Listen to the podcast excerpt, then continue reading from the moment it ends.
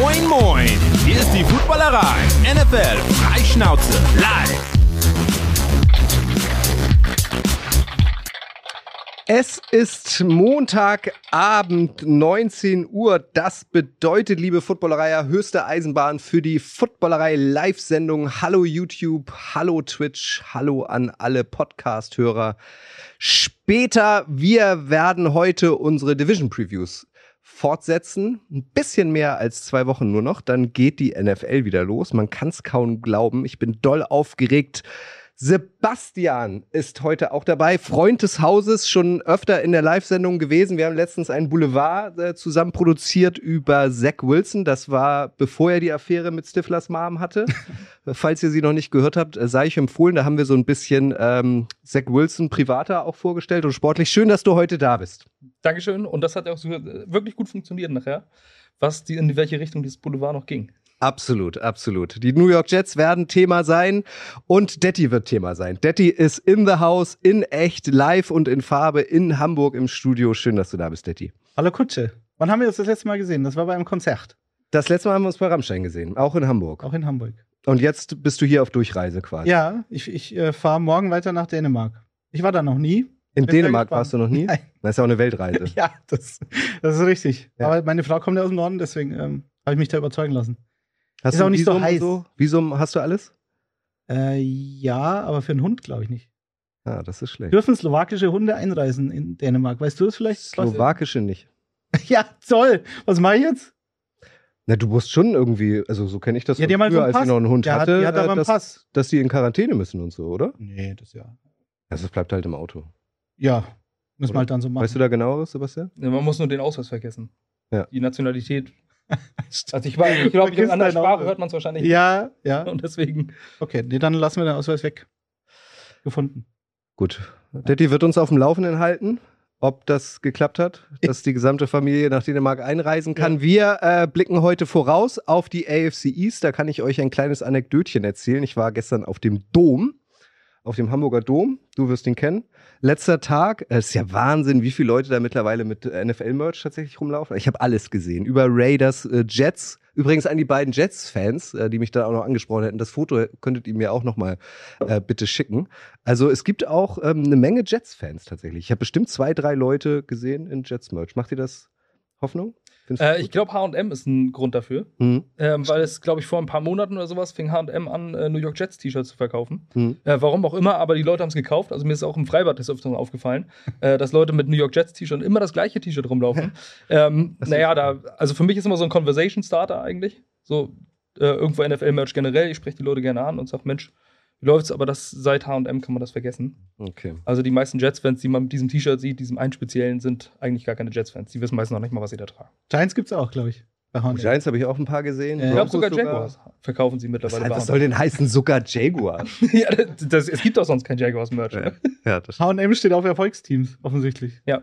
Macht Aber ich habe auch noch, den Spruch wollte ich hier unbedingt noch unterbringen. Ich habe auch noch vor so einer Losbude so einen schönen Spruch gehört. Das, so, äh, das war so als Durchsage. Warum nach Las Vegas reisen?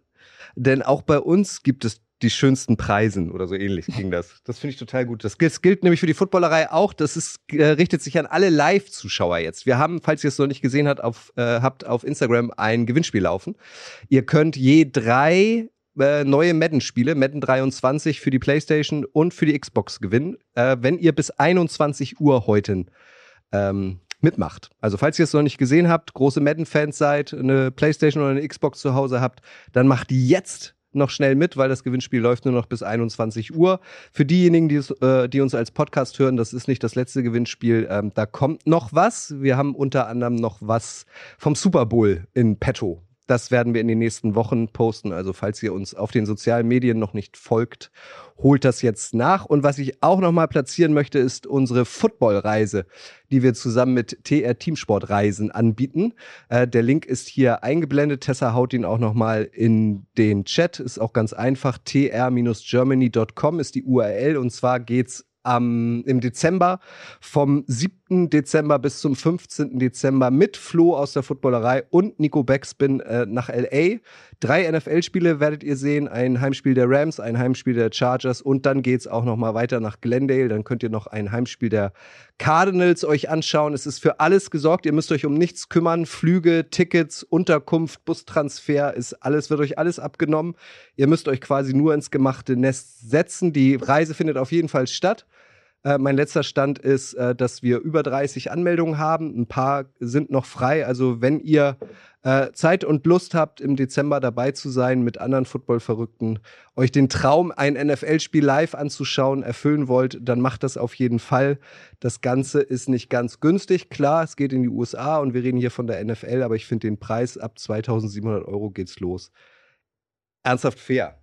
Also ich Klar ist das viel Geld, aber dafür, dass man sich um nichts kümmern muss und drei NFL-Spiele in so kurzer Zeit sieht. Also, wenn ihr Bock habt, euch selbst noch vorweihnachtlich beschenken wollt, dann macht das gern. Und letzte Sache noch, dann steigen wir tiefer ein. Äh, eine Footballerei-Party wird es tatsächlich wieder geben.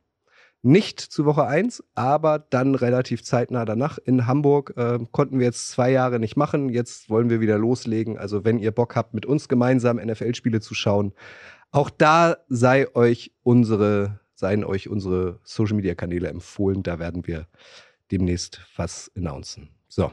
Ihr wisst, wir machen das Ganze nicht nur für uns, sondern vor allem für euch und mit euch. Also wenn ihr euch beteiligen wollt, wozu ihr herzlich eingeladen seid, dann sch ähm, äh, schreibt in die Kommentare. Wir haben da einen Blick drauf, wollen auch euch zu Wort kommen lassen. Bevor wir auf die AFC East blicken, noch zwei schnelle News, auch wenn es mich persönlich nervt, aber der Vollständigkeit halber, ihr beiden, müssen wir natürlich nochmal über Deshaun Watson sprechen. da hat die NFL Hand in Hand mit der NFLPA jetzt nochmal nachjustiert. Jetzt sind es für Deshaun Watson elf Spiele Sperre und fünf Millionen Geldstrafe unter anderem geworden. Deine Meinung dazu, Sebastian? Äh, ja, es ist eine Zeit, wo, wo jugendfreie Inhalte noch äh, entscheidend sind. Deswegen ähm, halte ich, halt ich mich da ein bisschen zurück. Ähm, ja, also für mich kommt es so rüber. Erst wurden diese sechs Spiele bestimmt, jetzt sind es elf. Das ist irgendwo in meinen Augen so ein Kompromiss äh, zwischen, zwischen der ganzen Saison und diesen sechs Spielen, wenn man so die, die, die restlichen Spiele daraus äh, sieht. Ich glaube, die NFLPA waren damit nicht ganz einverstanden mit der Sperre und man hat sich ja irgendwie noch geeinigt. Nach dieser ganzen komischen ähm, Geschichte mit, den, äh, mit der Richterin, ähm, die das, die sechs Spiele empfohlen hat. Ähm, das wurde ja eingerichtet, damit es ein bisschen neutraler wirkt und Roger Goodell jetzt nicht äh, der komplette ähm, Alleinherrscher sein soll. Ähm, das wurde jetzt umgangen. Man hat jetzt elf Spiele gemacht. Ähm, das perfide an der ganzen Geschichte finde ich, äh, dass Deshaun Watson gegen die Houston Texans wieder mit, äh, zurückkommt. Hm. und ich glaube, man muss dafür kein Verschwörungstheoretiker sein, um zu sehen, dass da gewisses Marketing dahinter steckt äh, dass er dann ausgerechnet die Texans wiederkommt. Und ich finde, eine Strafe von 5 Millionen und dazu jetzt diese ganze Geschichte, also er wird dann ähm, sofort im Fokus stehen an diesem Spieltag. Es wird gefeatured, es wird von den Medien gefeatured, es wird von der NFL gefeatured und deswegen weiß ich nicht. Also ich bin damit überhaupt nicht einverstanden, ähm, weil ich finde, es gibt einfach zu viele Opfer. Es ist ein zu sensibles Thema. Ähm, Unschuld hin oder her. Also es, er wurde ja nur nicht schuldig erklärt weil es nicht genügend Beweise gibt, weil es ja immer so Eins-Eins-Geschichten sind. Ähm, wenn, man, wenn man sagt, es sind nicht genügend Beweise da, um jemanden zu verurteilen, heißt es nicht, dass die, dieser Mensch unschuldig ist. Irgendwas muss da sein, ansonsten würde es diese Sperre nicht geben. Ähm, ich finde diese elf Spiele persönlich viel zu wenig, alleine weil dieser Vertrag, der hätte in meinen Augen niemals durchgewunken werden dürfen, ähm, weil der darauf ausgerichtet ist, dass Deshaun Watson durch eine ähm, Suspendierung keine, keine Spiele und kein Geld verliert. Ähm, deswegen, ich weiß nicht, also ich finde, das hat, wie sagt man im Süden, ein Geschmäckle. Ein Geschmäckle. Ja, ähm, kurz, kurz YouTube-Kommentar von Jason Rich. Please stop the Watson Talk. Ich kann es nicht mehr hören. Da geht es mir ähnlich. Aber wenigstens ist jetzt ein Deckel drauf. Das finde ich schon mal ganz gut. Ich möchte nur zwei Sachen noch, weil es wurde wirklich auf, in allen Podcasts, die man sich denken kann, und auf allen Kanälen wurde es schon besprochen, das Thema. Ähm, seit einigen Monaten. Jetzt, wie gesagt, es ist eine Entscheidung gefallen. Gut so, dass eine gefallen ist, immerhin das. Das Problem ist, zum einen bei dieser Geschichte, dass du halt das, das sexuelle Gewalt in den allermeisten Fällen zum Nachteil des Opfers dann in der juristischen Aufarbeitung dann ähm, einfach steht und man da wenig tun kann. Also mir fällt keine Lösung ein, weil du halt immer, ähm, weil du meistens keine Zeugen hast. Du hast immer Täter und Opfer, das war's. Das schwebt über dem Ganzen. Problem eins und Problem zwei im konkreten Fall. Du hast halt hier einen Straftatbestand, jetzt nicht juristisch, da wurde es ja geklärt, in Anführungszeichen, und, und in den USA ist es ja speziell, dass du halt dann diese, diese Zivilklagen hast, aber nicht strafrechtlich belangt wirst. Ähm, okay, sondern bezüglich der NFL-Policy und diesem CBA, wo das Ganze halt eben nicht verankert ist. Und die Einschätzung der Richterin war halt eben, dass es ein non-violent Conduct gewesen ist. Also ähm, sein Gemächt jemandem ins Gesicht zu halten, ist also anscheinend nicht violent. Und wenn es nicht violent ist, dann gab es halt vorher noch nie eine Sperre, die länger als sechs Spiele war. Und ähm, da dann hat sich halt die Richterin gehalten und die NFL äh, verkauft es jetzt, glaube ich, dass sagt, okay, wir haben jetzt für so ein, für so ein, für so ein Verhalten haben wir uns jetzt die, die größte mögliche Strafe oder eine so eine hohe Strafe, wie es nie, noch nie gegeben hat, in so einem Fall verhängt. Und auch eine Geldstrafe und irgendwie eine, eine Auflage, dass er halt in Therapie muss und so weiter. Also, das ist das Problem, solange so eine Geschichte nicht im CBA verankert ist. Alle anderen Dinge schon, weil das kam ja dann immer als Argument, jemand wettet und wird ein Jahr gesperrt und der belästigt Frauen und kriegt elf Spiele. So, das kriegst du nicht raus, juristisch, solange es halt ähm, von der Spielergewerkschaft und der NFL nicht anders geregelt ist. Und solange das hier ein, ein Non-Violent Act ist, solange wird sich da da nichts ändern und solange, deswegen überrascht es mich nicht, weil das war klar, dass das eben, ähm, dass es da keinen Präzedenzfall gab bis jetzt. Und vielleicht ist das jetzt einer, aber sie müssen dieses, dieses Agreement ändern und solange sie das nicht tun, wird das auch weiterhin passieren können. Wir machen einen Haken unter den Namen, aber ich möchte trotzdem noch mal kurz über die Browns sprechen. Ähm, Deshaun Watson, letztes Mal genannt der Name, ähm, ist jetzt 40 Tage erstmal aus dem Verkehr gezogen, darf nicht trainieren, nichts machen.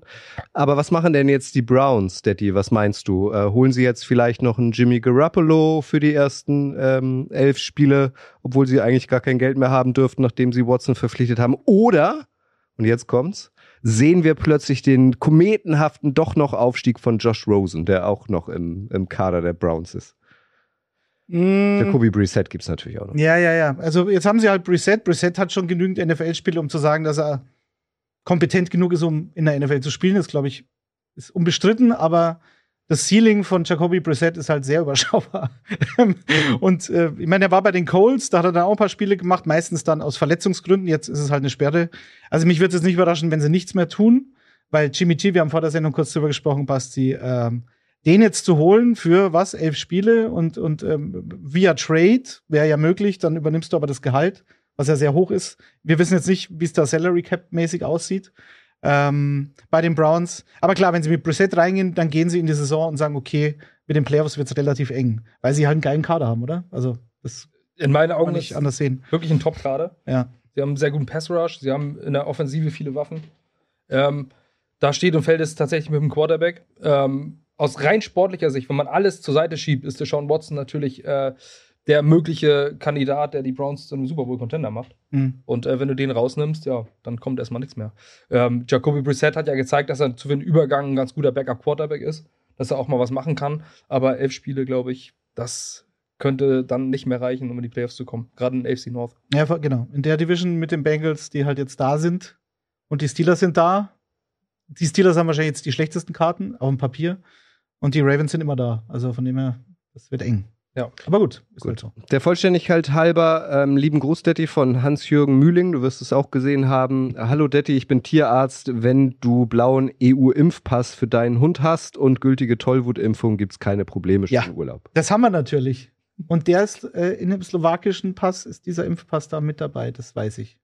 Da bin ich und mir ganz Pitbulls sicher. sind auch herzlich willkommen in Dänemark. Äh, das ist, weißt du was das ist? Das ist ein Dackel mit einem Schäferhundkopf drauf. Ah. Das ist eine, also ich weiß, wir ein, wissen ein nicht, Herz von Tier. wer, wer der, wir wissen nicht, wer der Vater ist. Ah. Ich hoffe nicht der Dackel. Also ich kann es mir nicht vorstellen. Hm. Oder er hat eine Leiter gehabt. Hm. Oder der Schäferhund war sehr gelenkig. Hm. Das ist auf jeden Fall interessant. Es wurde auch gefragt, äh, ob ich denn überhaupt weiß, dass ich eine Schweizer Jacke anhabe. Vom Schweizer Fußballverband. Ja, das weiß ich. Ich habe auch eine vom ÖFB. Aber es gibt keinen besonderen Grund. Einfach so. Nur der ÖFB. Gruß am Puma. So, eine News ähm, noch schnell, äh, bevor wir einsteigen. Dervin James, Safety der Chargers, hat einen Rekordvertrag unterschrieben, ist jetzt der bestbezahlte Spieler auf seiner Position. Äh, 76,4 Millionen Dollar wird da vermeldet. Jährliches Volumen von 19 Millionen. Mich hat's ehrlich gesagt ein bisschen überrascht, Sebastian, weil der ja doch auch eine Verletzungshistorie hat. Ähm, gut, wer hat das nicht in der NFL? Aber findest du es berechtigt? Ähm, was heißt berechtigt? Also in den, in den Sphären finde ich es immer schwer zu sagen, dass etwas berechtigt ist. Ähm, aber wenn man das Geld wegnimmt und was ein normaler Mensch normalerweise in seinem Leben ausgeben kann, ähm, vom rein sportlichen her ja. Also ich finde, Dervin James, es war bis vor zwei Jahren ungefähr die Diskussion, wer ist der bessere Safety der NFL, Jamal Adams oder Dervin James. Und wenn man die beiden gegeneinander hält, dann ist es jetzt eindeutig Dervin James. Der ist einfach der komplette Safety. Da spricht der frustrierte Jets-Fan. Äh, nee, nicht unbedingt. Also ich bin froh, dass wir Jamal Adams los sind. nicht aus sportlicher, Für den, für den Preis. Äh, erst recht für den Preis, Ja, natürlich. ja. Ähm, aber auch aus der ganzen Attitüde, von der ganzen Attitüde und sowas. Und er hat jetzt ja auch gezeigt, dass er Mhm. nicht mehr auf dem Niveau spielt. Aber Dervin James, wenn es jemand verdient hat, auf dem Safety-Markt den kompletten Markt neu zu setzen, dann ist es in meinen Augen Dervin James. Mhm. Daddy? Check? Double check? Ja, mir, mich hat schon überrascht. Gut, er hat halt jetzt, glaube ich, letztes Jahr nur zwei Spiele gefehlt, aber 2020 mh, war er, glaube ich, komplett raus. 2019 war er verletzt. Was er halt, wenn er nicht verletzt ist, dann ist, glaube ich, steht er außer Frage, vor allem, weil er halt unfassbar flexibel ist. Also er hat halt 40 Prozent der Snaps in der Box, also sagen wir mal, gegen den Lauf gespielt, 20 Prozent als, als Free Safety traditionell, äh, 20 Prozent als, als Nickelback sozusagen gegen den Slot Receiver und dann nochmal 10 Prozent in der D-Line. Also äh, quasi als Pass Rusher dann. Äh, und das hast du, glaube ich, relativ selten. Du hast Jamal Adams erwähnt, da bin ich sehr gespannt. Die Seahawks haben jetzt einen, einen neuen Ansatz in der Defense, einen neuen Coordinator und ähm, Sean Desai von den Bears geholt, der ja die Safeties betreut hat und Defensive Coordinator war. Und ich glaube, dass der jetzt, was das Jamal Adams betrifft, ihn auch besser einsetzen kann, weil er halt nach seinen Stärken dann eingesetzt wird und nicht so wie letztes Jahr in Coverage. Das kann er halt am schlechtesten. Derwin James kann aber alles. Und deswegen ist er für mich da auch nochmal ein Stück besser. Und ähm, ja, ist okay. Glückwunsch, Derwin. Tipptopp.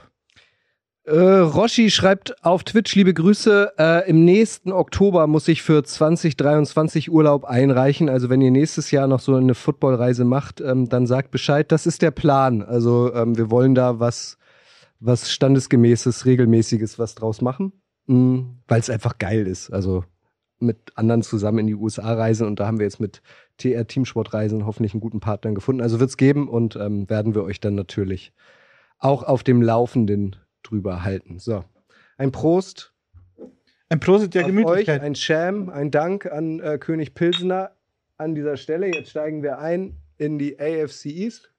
Haben wir bei den News äh, Helene Fischer nicht drin, oder wie? Es War einfach zu doll geregnet, Detti. Ja, aber hast du den Bei uns Skandal- regnet es nicht mehr. Skandal Hier in Hamburg den, ist immer gutes Wetter. mit den euch VIPs mitbekommen. Ja, habe ich gesehen bei Das TikTok. ist kein Schweinefilet und so. Ja, große Aufregung. Und, und man kann sich nicht hinsetzen. Und 1300 Euro für zwei Mann, hat er gesagt. Und der muss sich den Arsch von Leuten, wenn er sich hinsetzt, sieht er nur den Arsch, weil die stehen alle vor ihm. Absoluter Skandal. Und die zwei Leute, die dann da mit dem, mit dem Veranstalter sprechen wollten, fand ich auch geil. Jetzt sofort. VIPs, das kann doch wohl nicht sein. Sie zahlen 700 Euro, 650 für ein Ticket und dann müssen sie und dann ist auch noch das Wetter schlecht. und das Wetter ist schlecht. Ja. Und Schweinefilet ist aus. Ja. Wahnsinn. Der Panthers. Das ist auch noch, jetzt kommt das die auch noch. Beatles haben sich getrennt. Habt ihr das mitbekommen? Oh, das Ja. ist aber, na, das ist doch schon ein bisschen her. Das ist ganz neu jetzt. Eilmeldung habe ich gerade. können es aber nochmal besprechen. So, wir wollen das heute machen. Dadurch, dass wir hier äh, die komplette Expertise haben, was die Jets angeht, äh, wollen wir über die Teams einzeln sprechen, separat und rollen das Feld von hinten auf. Deswegen würde ich dir gleich schon das Wort geben, Sebastian. Äh, was ist deiner Meinung nach als, seit wann bist du Jets-Fan? Seit wie vielen Jahren verfolgst du sie wirklich konkret? Ähm, 2008 bin ich Jets-Fan geworden. Okay. Mit dem Trade von Brett Favre, äh, Brett Favre damals zu den Jets. Mhm. Also schon eine ganze Weile her, da kann man von Jahrzehnten ja schon sprechen. Ja, Was? zumindest anderthalb. Genau. Wie beurteilst du ähm, den Status quo der New York Jets, die Offseason, die Kaderzusammenstellung, die Chancen deines NFL-Teams in der kommenden Saison ganz allgemein? Ja, Bitte, bitte, Ähm, bitte also- kurz und knapp. Natürlich muss man da auch nicht ausholen. ähm, also letztes Jahr war es eine Katastrophe. ähm, 4-13, absolut zu Recht. Ähm, man hatte einen Rookie-Quarterback, man hat äh, in der Secondary enorme Probleme gehabt. Man musste einfach aufrüsten, man hat viele Verletzungen gehabt. Ähm, wenn man allein schon darüber redet, dass der Receiving-Leader Elijah Moore 538 Yards, glaube ich, hatte, Mhm. ähm, dann weiß man schon ungefähr, was da so abging. Gerade in der, äh, in der Offense, in der NFL, die zurzeit sehr viel über den Pass läuft, äh, wo man viele Air Yards machen muss. Ähm, ja, da sind 538 Receiving Leader nicht, nicht wirklich gut und die meisten Receptions waren 51. Ähm, das ist, das ist einfach nichts. Und da musste viel passieren. Ähm, die Offensive Line war der, eigentlich ganz okay. Also man hat letztes Jahr schon in die Offensive, äh, Offensive Line investiert, hat es dieses Jahr dann nochmal in der Free Agency getan mit Laken Tomlinson, der von äh, den 49ers gekommen ist. Ähm, also ich denke, man ist jetzt deutlich besser aufgestellt. Man hat sich überall besser aufgestellt. Man wird, ich habe das mal so durch, äh, mal so durchgerechnet, ungefähr neun bis zehn neue Starter haben. Ich dachte, du sagst jetzt Siege. Ich war schon erschrocken. Nein, um Ja. Gottes Willen, das glaube ich Ja. nicht, ja. äh, wenn man sich den Schedule anguckt. Aber ähm, neun bis zehn neue, äh, neue Starter von 22, äh, da sieht man schon, was für ein Umbruch da äh, stattgefunden ist, äh, stattgefunden hat. Und es ging ja schon los letztes Jahr mit Robert Sala. Man hat einen Rookie-Head-Coach, ähm, man hat den Second Overall Pick. Man erwartet man natürlich auch sehr viel. Heutzutage wird in meinen Augen sowieso viel zu viel erwartet von Rookie Quarterbacks. Ähm, dass man immer gleich im ersten Jahr ähm, drin ist. Viele schreiben jetzt bereits Zach Wilson ab. Also zumindest lese ich das so von äh, außerhalb der, der Jets-Bubble. Ähm, der war natürlich auch verletzt. Vier Spiele. Also man hat letztes Jahr äh, schon alleine vier Starting Quarterbacks gehabt über die gesamte Saison. Ähm, das ist, damit kann man keine Konstanz erreichen. Und dann spielst du eine 4-13-Saison und dann muss in der Offseason was passieren. Ähm, und das ist jetzt auch passiert. Man hat sich drei First-Round-Picks geangelt. Ähm, man hat in der Free Agency ordentlich aufgerüstet. Ähm, aber wo wollen wir da anfangen? Vielleicht bei Source Gardner, Ditti. Du bist ja einer, der eigentlich seit Jahren ein grünes Herz trägt, Ja, ja. immer wieder sagt, dieses Jahr, die Jets werden besser, die Jets werden besser. Ist es jetzt dieses Jahr soweit? Also, äh, wir werden ja nachher noch über den Rekord sprechen, den sie dann haben könnten. Und wenn sie doppelt so viele Siege haben wie letztes Jahr, dann wäre das ja schon mal ein großer Schritt. Ich sehe sie schon weiterhin äh, ganz unten in der Division, das schon. Das mit Zach Wilson, da gebe ich dir recht, ist ja lustig, weil Trevor Lawrence hat ja auch nicht gut gespielt. Und da war alles Urban Meyer. Komplett zu 100 Prozent, gefühlt, so kam es bei mir an. Bei Zach Wilson, ja, der ist halt eine Wurst. Wieder eine Wurst für die Jets. So ist ja so der Tenor. Und das Narrativ, Okay, er hatte, glaube ich, letztes Jahr sein bestes Spiel gemacht und sich dann verletzt. Ich glaube, gegen die Titans, da hat er gut gespielt. Und dann kam er zurück und dann waren halt erst äh, Corey Davis, glaube ich, verletzt und dann Elijah Moore oder beide gleichzeitig. Und dann kam halt Braxton Berrios Season, aber das ist, wenn du halt so einen Spieler, der auch schon jahrelang in der NFL ist, wird der dann halt dein verlässlichstes Target ist, das ist für kein Quarterback leicht und für einen Rookie sowieso nicht. Ähm, ich mag, also ich mochte den Draft sehr, weil halt wieder sehr viel Talent in den Kader gekommen ist. Ähm, ob man jetzt einen Running Back äh, Anfang der zweiten Runde nehmen muss, okay, aber wenn du halt so eine Granate mit dem Speed wie Brees Hall halt hast und mit Michael Carter, ich finde Michael Carter fand ich letztes Jahr auch gut, natürlich auch verletzt gewesen. Ähm, also wenn du dann so einen One-Two-Punch haben könntest, äh, Garrett Wilson als Receiver war jetzt für mich fast ein bisschen Luxus, weil klar, die waren alle verletzt letztes Jahr, aber im Prinzip, ich gehe davon aus, dass Elijah Moore einen Riesensprung macht und Corey Davis ist nicht tot. Das war ein Top-5-Pick, glaube ich, vor ein paar Jahren bei den Titans.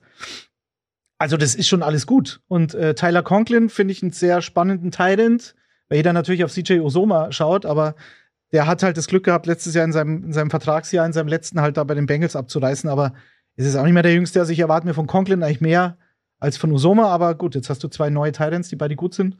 Er war ja auch immer so eine Problem, Problemposition bei den Jets. Ähm, und Defense, vielleicht kannst du da was dazu sagen. Also auch da finde ich, haben sie, haben sie viel richtig gemacht, weil sie halt auch wieder viel Talent haben. Also ich möchte noch kurz einmal auf der Offense Ja. aufbauen, weil Ja. ähm, mit Garrett Wilson hat man natürlich einen Speed und man muss ja auch wissen, aus welchem Scheme oder in welches Scheme das Ganze gehen soll. Ähm, letztes Jahr war es ja auch, dass zum Ende der Saison wurde es deutlich besser. Ja, ja. Also Mhm. da, da war es plötzlich aufregend, die Jets Offense äh, zu sehen. Und irgendwann im Laufe, in Mitte der Saison, als gar nichts lief, am Anfang war es eine absolute Katastrophe mit Mike dafür als Offensive Coordinator.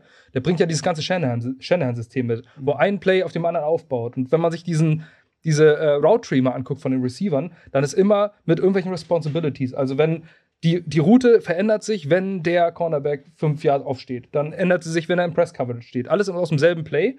Und dann wurde irgendwann mal gesagt, ähm, wenn das Ganze klickt, dann läuft es auch.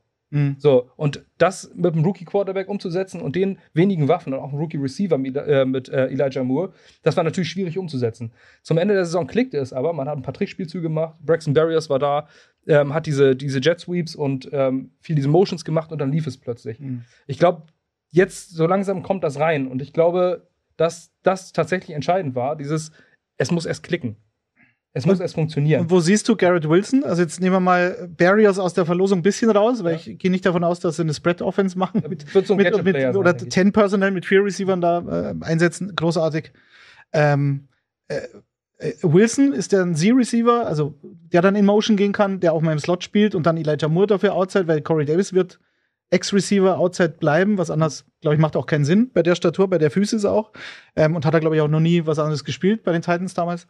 Ähm, wo, was würdest du dir wünschen, wie sie Garrett Wilson einsetzen, so am sinnvollsten? Ähm, es geht ja alles um Yards after Catch. Ja. Gerade in dieser Form der Offense und ich glaube auch, dass er dafür, dass er dafür gedacht ist. Also, dass viel kurze Routen kommen, viel über die Mitte des Feldes kommt und äh, dass er als so ein Jack-Guy wird. Also früh den Ball fangen, Zach Wilson jetzt gar nicht so die Zauber, Zauberaktionen machen lassen, sondern ihm schnell den Ball geben. Ich denke, dass er der Speedster ist, ähm, der, also generell mehr Speed reinzubringen in das Ganze. Ähm, und ich glaube auch, dass es einfach in dieser Offense da gibt es keine festen Positionen. Es gibt nicht den festen Receiver, der jetzt nur X spielt oder der, äh, kommen wir bei den Dolphins bestimmt auch nochmal zu, ähm, sondern viel variabel sein wird. Ich denke, es ist einfach nur zum Komplementieren des, des Ganzen, weil ähm, hinter diesen drei Receivern kommt halt nichts mehr. Oder dann kommt Braxton Barriers und danach ist halt finito. Also ich glaube, man braucht da auch ein bisschen mehr für die Depth, dass man gute Receiver braucht, die man da, die man hat. Ähnlich mit den Tight Ends. Ähm, ist ja ein Outside-Zone-Run-Scheme. Man hatte letztes Jahr keine Tight Ends. Ähm, man hat jetzt äh, mit Yusoma einen Blocker geholt, Mhm. mit Tyler Conklin, jemanden, der, also viele sagen ja, er ist ein Blocking-Tight End, aber er hat, glaube ich, die Hälfte der Snaps in, äh, in Passspielzügen gespielt, ohne zu blocken. Ähm, und dann noch Jeremy Ruckert gedraftet. Also man hat jetzt drei Tight Ends, man wird viel zwei jetzt sehen und viel im Lauf, dass man nicht weiß, geht es jetzt über rechts außen, zusätzlichen Blocker reinbringen. Das wird, glaube ich, Maßgabe sein. Was Wie ist, wie, ist Ja. denn, wie ist denn der Stand ähm, bei Zach Wilson? Das letzte, was ich gelesen habe, ist, er ist wackelig für den Saisonstart. Weißt du da genaueres? Also tun sie alles dafür, dass er fit wird? Oder kann man jetzt schon vermelden, ja, erste Week 1 wird ein bisschen eng? Sicher. es wird sehr eng. Ähm, ich gehe auch davon aus, also ich habe auch das Gefühl, alles, was jetzt so äh, in den Nachrichten kam, dass, ähm, dass man Joe Flacco sehr vertraut. Hm. Deswegen haben wir ihn ja auch zurückgeholt und dass er vielleicht das erste Spiel, vielleicht sogar das zweite machen kann. Mhm. Ähm, ich glaube, es wäre einfach ein Fehler, mit dem- gerade mit dieser Kniegeschichte, den zu früh jetzt rauf, rauszuwerfen. Ähm, ich glaube nicht, dass Robert Sala ein Typ ist, der sagt, wir haben unseren Quarterback, wir haben unseren Franchise-Quarterback und der muss spielen, no matter what. Ähm, ich glaube, man lässt sich Zeit. Zur Not sind es zwei Wochen. Ich glaube, die Jets wissen selber, dass sie keinen. Und keinen wenn es einen. Spielertypen gibt, der seine Mitspieler mitreißt, dann ist es ja Joe Flecko. Der hat, also ich weiß, mehr kam, mehr Charisma genau, gar nicht. Ne? absolut. Ja, klar, das, war, geht- das wird, das sprengt die Skala. Ja. Über Zach Wilson spielt natürlich. Der hat, weißt du, was der hat? Der hat einen Korbhenkelriss im Innenmeniskus. Und das hattest du früher auch? Dreimal. Mensch. Und einmal wird es wieder genäht, das ist ganz schlecht. Das machen sie in dem Fall aber nicht, weil da, da kannst du jetzt sechs Wochen nicht auftreten, weil das so schlecht durchblutet ist, Kutsche. Ja. Und dadurch musst du so lange warten, wenn du ihn wieder nähst. Du nähst ihn, wenn, er, wenn du sehr jung bist, ein junger Mhm. Patient. So wie du damals? Damals, ich war 15, Mhm. hat man nie genäht, weil sonst kriegst halt Arthrose mit 35. Wenn er aber älter ist, so wie Zach Wilson, dann schnippelst du das Zeug halt weg, was da verfranst ist und Mhm. ins Gelenk, in die Gelenkspalte gesprungen ist. Bei dieser Aktion, die sehr nach Kreuzband aussah, also ich, oh Gott, das kann die Jets, das kann nicht sein, habe ich mir gedacht. Ja, wieder, wieder die Jets. Der läuft einfach nur, macht den Cut und dann bricht er zusammen. Das gibt's nicht. Es kann nur Kreuzband sein. Und das noch kurz nach Michael Beckton, ne? Wahnsinn. Ja, genau, gut, da müssen wir auch nochmal drüber sprechen. Also ich wollte sagen, Kutscher, er wird wieder fit. Zwei Ja. bis vier Wochen, arthroskopisch, zack, zack, weg und passt schon. Gut. Ja. Äh, weil Some Say It's T schreibt es auch, die O-Line ist halt äh, noch so lala, die Verletzung von Beckton macht das nicht besser. Das darf man halt, den haben wir noch nicht erwähnt, den jungen Mann darf man auch nicht unerwähnt lassen, Ja. dass der lange ausfällt. Aber direkt durch, äh, ersetzt durch Dwayne Brown. Mhm. Und ich glaube, man kann es schlechter ersetzen. Das Also man, ist wohl wahr. ähm, Jünger vielleicht, aber nicht schlimm. Ja, jünger, genau. Aber er hat ja zumindest, äh, er hat zumindest seine gesamte Karriere. Ich meine, du wirst es als Seahawks-Fan wissen. Ja, ja, äh, wirklich sensationell gespielt. Ja. Ist ein Top- Top-Mann. ähm, das, äh, und auf der anderen Seite ist George Fant, der sehr underrated ist. Ähm, letztes Jahr die wenigsten Pressures, glaube ich, zugelassen. Äh, noch weniger als Trent Williams. Und äh, das sind das ist wirklich ausgezeichnetes Tackle-Duo jetzt, sehr erfahren. Äh, ich denke, die Offensive Line ist da, um Zach Wilson zu beschützen. Ähm, man hat Elijah Vera Tucker als Guard, letztjähriger First-Round-Pick, hat vernünftig gespielt. Laken Tomlinson, Pro Bowl-Guard. Und mit Conor, äh, Conor McGovern einen grundsoliden Center, Mhm. der die alle Spiele spielt. Also ich denke, man hat hier Erfahrung äh, gemischt, mit, gemischt mit dem Rookie. Eigentlich ja zwei Rookies. Ähm, ob Mackay Beckton nochmal bei den Jets zurückkommt, das würde ich jetzt mal in Frage stellen. Was ich bis heute nicht wusste, erst als ich mich ein bisschen auf diese Sendung vorbereitet habe, das finde ich echt krass, ist das Startprogramm äh, der New York Jets. Also die fangen ja quasi an, als würden sie zur AFC North gehören, nämlich gegen die Ravens, die Browns, die Bengals und dann die Steelers. also das ist ja absurd, dass Es sie eigentlich quasi in einer anderen Division mitspielen. Also bis zur Wildcard, wenn man sich die ganze, wenn man sich ein Schedule anguckt, könnte man echt nachher da mal 1-7, glaube ich. Ja, genau. Dann, dann ist doch- gegen, gegen, ähm, gegen die Dolphins. Gegen die haben die Jets nur eins der letzten zehn Spiele gewonnen. Dann geht's nach Green Bay und dann geht's gegen Russell Wilson und die Broncos. Also es schreit ja fast nach einem 0-7-Start. Wenn es dumm läuft, dann Ja. sieht es so aus, ja. Das heißt also, äh, die größte Hoffnung ist, dass die Jets besser abschneiden als der ebenfalls nicht ganz so glorreiche Stadtkonkurrent Giants, oder? Äh, ich weiß, also letztes Jahr haben die Jets ja auch überrascht. Sie haben die Titans geschlagen und die Mhm. Bengals. Alles in der Regular Season. Und Ja, die Titans waren da red hot. Und äh, die Bengals zu schlagen, klar. wie Die Jaguars haben auch gegen die Bills gewonnen. Entschuldigung. Ja, genau. Es gibt diese einzelnen Spiele, aber zumindest gegen die Guten haben sie ja gewonnen. Hm. Also es ist zumindest, ich denke mal, dass sie vielleicht, wenn alles gut läuft, da sich zwei Spiele schnappen können. Ähm, Guck, dann das sind kennen sie wir vom zumindest am Rennen. Gegen die Was vermeintlich guten Mannschaften Schon ist wieder los. immer okay, eigentlich. aber wenn es gegen Gurkentruppen geht, Ja. und es Flo, geht gegen viele Flo, Gurken. was war denn mit diesem, wie heißt der, Opoko oder? Der hat, macht also da, so, da war Mr. Miyagi wäre stolz gewesen auf den jetzt am Wochenende. Das war ein guter Tritt. Ja, so ein Karate-Hans. Flo hat das macht man Talent doch? dafür, wenn er Fragen gestellt bekommt, die ihm nicht gefallen, dann tut er so, als wenn er es nicht. Du hörst mich. Du hörst mich. ja. Ähm, vielleicht nur kurz zur Defense-Kutsche. Also da, also seien Sie mir nicht böse. Ich bin immer zu optimistisch bei den Jets, aber Carl Lawson kommt zurück. Den fand ich ja, den fand ich ja bei den Bengals schon so gut. Der hat natürlich auch super Glück gehabt. Geht von den Bengals weg, die sind auf einmal gut und dann, und dann zerfetzt er sich die Achillessehne davor bei der Achillessehne. Und sein Team ist auch noch 4-13. Und ja, natürlich. Der kommt aber zurück. Es war ja eigentlich so ein Big Free Agent Edition letztes Jahr gewesen. Jermaine Johnson, erste Runde. Sauce Gardner, erste Runde. Hättest du ihn geholt? Oder Stingley? Äh, ja. Ja. Ja, sofort. Ähm, gut, da, also Sauce Gardner bin ich sehr gespannt, weil Robert Sala kommt ja eigentlich ursprünglich aus Seattle. Und wenn sie, wenn sie da viel Zone spielen, DJ Reed kennt das System von den Seahawks, der war ja letztes Jahr noch da. Äh, also mit Stationary Cornerbacks, einer links, einer rechts, da wird sie auch nicht viel. Also ich bin gespannt, ob Sauce Gardner dann Man-Coverage macht, dem, dem, dem Nummer 1 Receiver hinterherläuft, oder ob er beispielsweise auf der linken Seite bleibt und Reed auf der rechten. Aber theoretisch hat natürlich diese Legion of Boom mit so einem Shutdown-Corner wie Sherman funktioniert. Und jetzt ähm, ist wahrscheinlich der Plan, dass Gardner ähnlich wird. Und die, und die, ich meine, äh, Jordan Whitehead haben sie noch geholt von den Buccaneers, glaube ich, auch ein sehr guter Safety. Es sieht wieder schon wieder alles viel zu gut aus. Und Das Michael Pavel schreibt, das dürfen wir auch nicht vergessen, äh, Greg Zürlein wird der Gamechanger Ja. sein. Also Greg the Leg jetzt bei den Jets. Ja, seine, letzten, seine besten Jahre sind, glaube ich, ein bisschen vorbei. Hm. Aber ähm, die Jets haben über Jahre grauenhafte Kicker gehabt Hm. und haben jetzt einen Zweikampf zwischen Eddie Pinheiro und äh, Greg Sörlein und ich glaube, damit kann man nicht viel falsch war denn Das ist der Fehler, den die Jets lange gemacht haben, mal keinen Veteran zu holen, sondern mal irgendwelche Unterferner liefen. Hm. Und das hat sich bisher nie ausgezahlt. Wer war denn dieses Monster? War das dieser Amendola? Dieses, dieses Viech? Also der, der Kühlschrank? Der aussah wie. Matt Amendola? Ja. Ja, der war. Der war physisch. Bringt dir zwar nichts beim Kicken, Nee, wahrscheinlich, als aber, Kicker bringt dir das in der Regel nicht so viel. aber sah gut aus. Das Gute ist ja, wir können ja machen, was wir wollen. Also wollen wir jetzt schon unsere, ich, also es klang so durch, als wenn ihr davon ausgeht, dass die Jets auch äh, in der kommenden Saison wieder Letzter in der Division äh, werden. Wollen wir jetzt schon unsere äh, Record-Prognose abgeben oder am Schluss. Ende? Mal zum Schluss mit, mit Ranking dann. Also mit Standing. Okay. Weil das könnte sich das dann, Dann ich beschweren. keine Ich habe die an drei, ich habe die an Kann ich zwei. keine Blitzumfrage. Doch, kannst ja machen. Wie viele Siege für die Jets? Gut. Blitzumfrage. Erste Blitzumfrage ist abends. An euch. Ja, ich spreche mit euch. Ähm, wie viel Spiele meint ihr gewinnen die Jets in der kommenden Saison?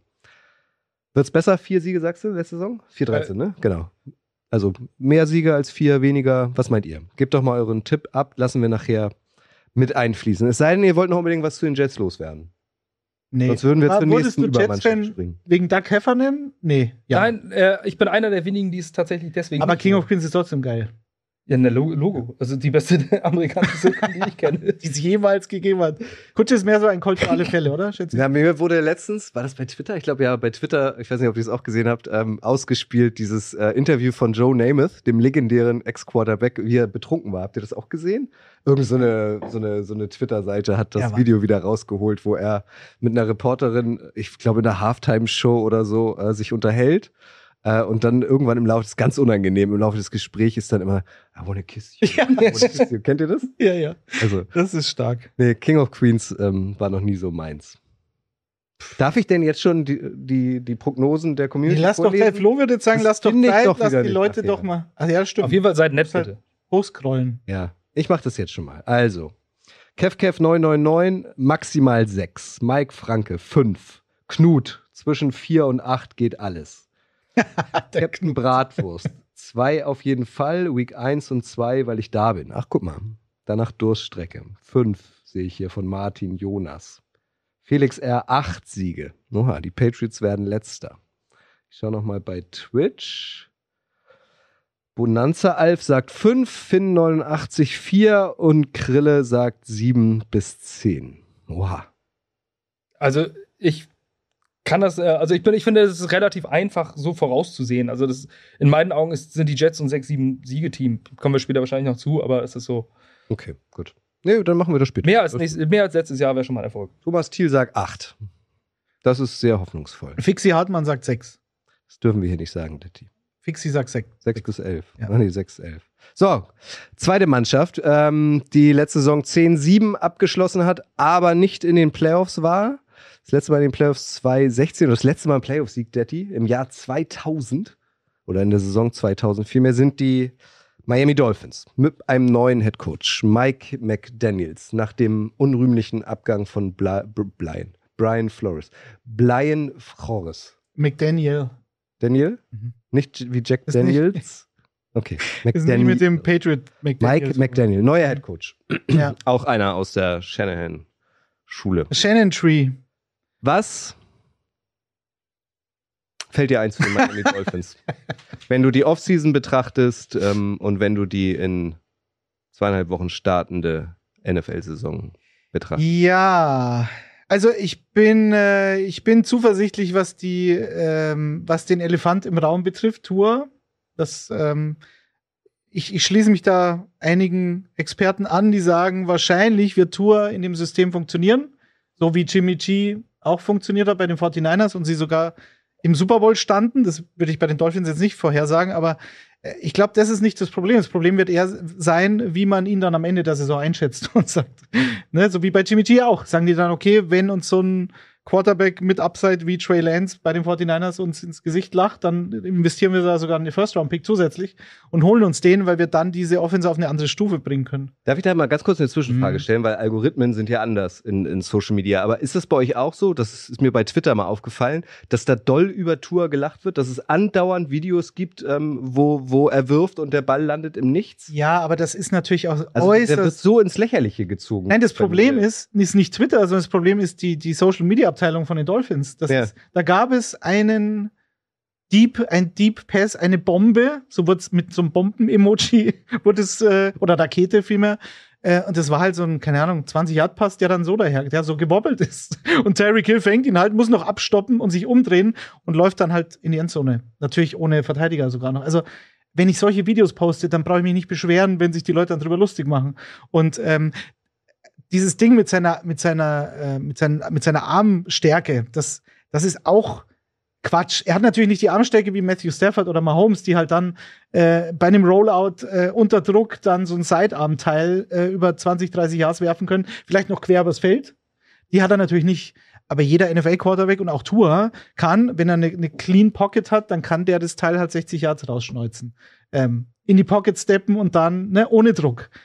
Aber selbst das wird ihm abgesprochen und das sehe ich halt nicht so. Ich glaube aber in dieser Offense, und da kommen wir dann zu McDaniel, ich glaube, da muss er das halt nicht tun. Das musste er aber letztes Jahr auch schon nicht tun. Und da ist dann die Frage, ähm, ich habe mich mit glaub, Markus Blumberg von Spox, haben wir mal so hin und her getwittert, ähm, ist jetzt hier, was war zuerst oder wo dann liegt's? Durfte Tour nicht, weil das System es halt nicht hergegeben hat oder weil man ihm das nicht zugetraut hat? Durfte er nicht tief gehen? Oder weil er es einfach nicht kann, haben sie gesagt, du machst es besser nicht. Du machst es halt so wie Jared Goff und Big Ben. Das waren nämlich, glaube ich, die einzigen, die, die, die, wo die Tagetiefe noch kürzer war als bei Tua. Ähm, ja, genau, 7,4 Average hat er da pro Target gehabt. Äh, das ist schon sehr wenig. Und wenn du jetzt noch die Screens wegnimmst und so, wird's halt dann auch noch weniger. Also da, da, da bin ich gespannt, ob sich da was ändert. Ich glaube aber nicht, weil das ist ja das System von, von, von Shannon, von McDaniel.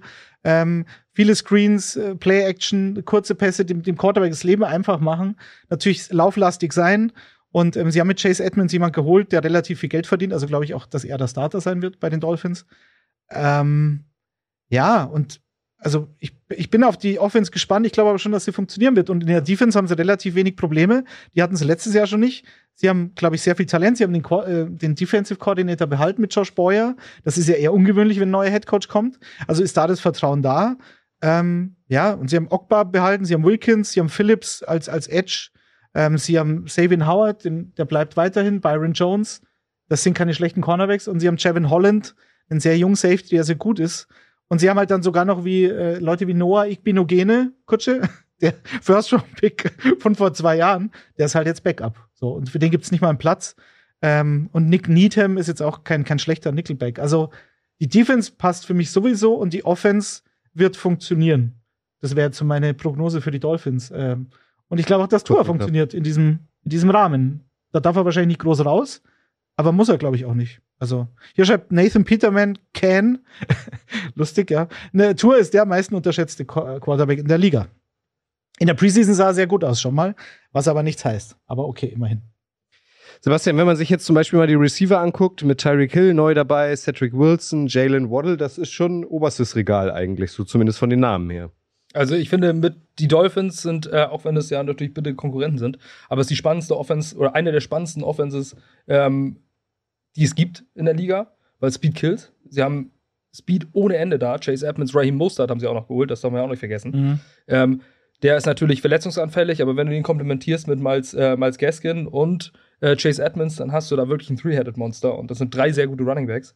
Ähm, Sony Michel ist auch noch, läuft da auch noch rum.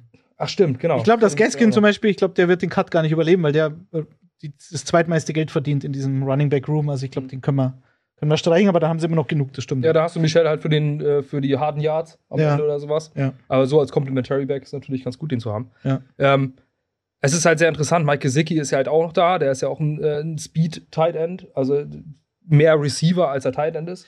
Ich kann mir vorstellen, dass er auch des Öfteren mal Outside steht. Da bin ich aber gespannt, weil sie haben jetzt, äh, und 49ers Offense bedeutet Fullback. So, und sie haben mit Alec Ingold, haben sie jetzt einen geholt, den sie vorher nicht im Kader hatten. Also der ist schon da. So, und jetzt ist die Frage, spielst du dann viel mit 21 Personnel, also Running Back und Fullback? Und sie haben letztes Jahr sehr viel mit zwei Titans gespielt. Also mit 12 Personnel. Und ich glaube, da wird es einen Switch geben. Und dann ist aber das Problem von Gesicki, dass er halt kein guter Blocker ist. Und dann ist, und also er ist jetzt so ein bisschen die Frage, wohin mit ihm. So, und das sehe ich, sehe ich auch so. Also das, äh, und er hat einen Franchise-Tag bekommen. Also er ist relativ teuer. Und ich hoffe, sie finden eine Rolle für ihn. Im Prinzip, wenn du ihn so als, als, als großen Slot-Receiver nimmst, so Michael Thomas-mäßig, ne, dann, ähm, dann kann es auch funktionieren, aber dann darfst du ihn gar nicht mehr groß als Tight End sehen. Weil, wie gesagt, ich glaube, sie werden mehr auf diese Fullback-Formation gehen und dann hast du selten zwei, zwei Tight Ends auf dem Platz. Und ihn alleine als Blocking-Tight End, das ist, ist glaube ich, nicht der Plan. Ja, weil vorstellen. Adam Shine ist ja auch verletzt.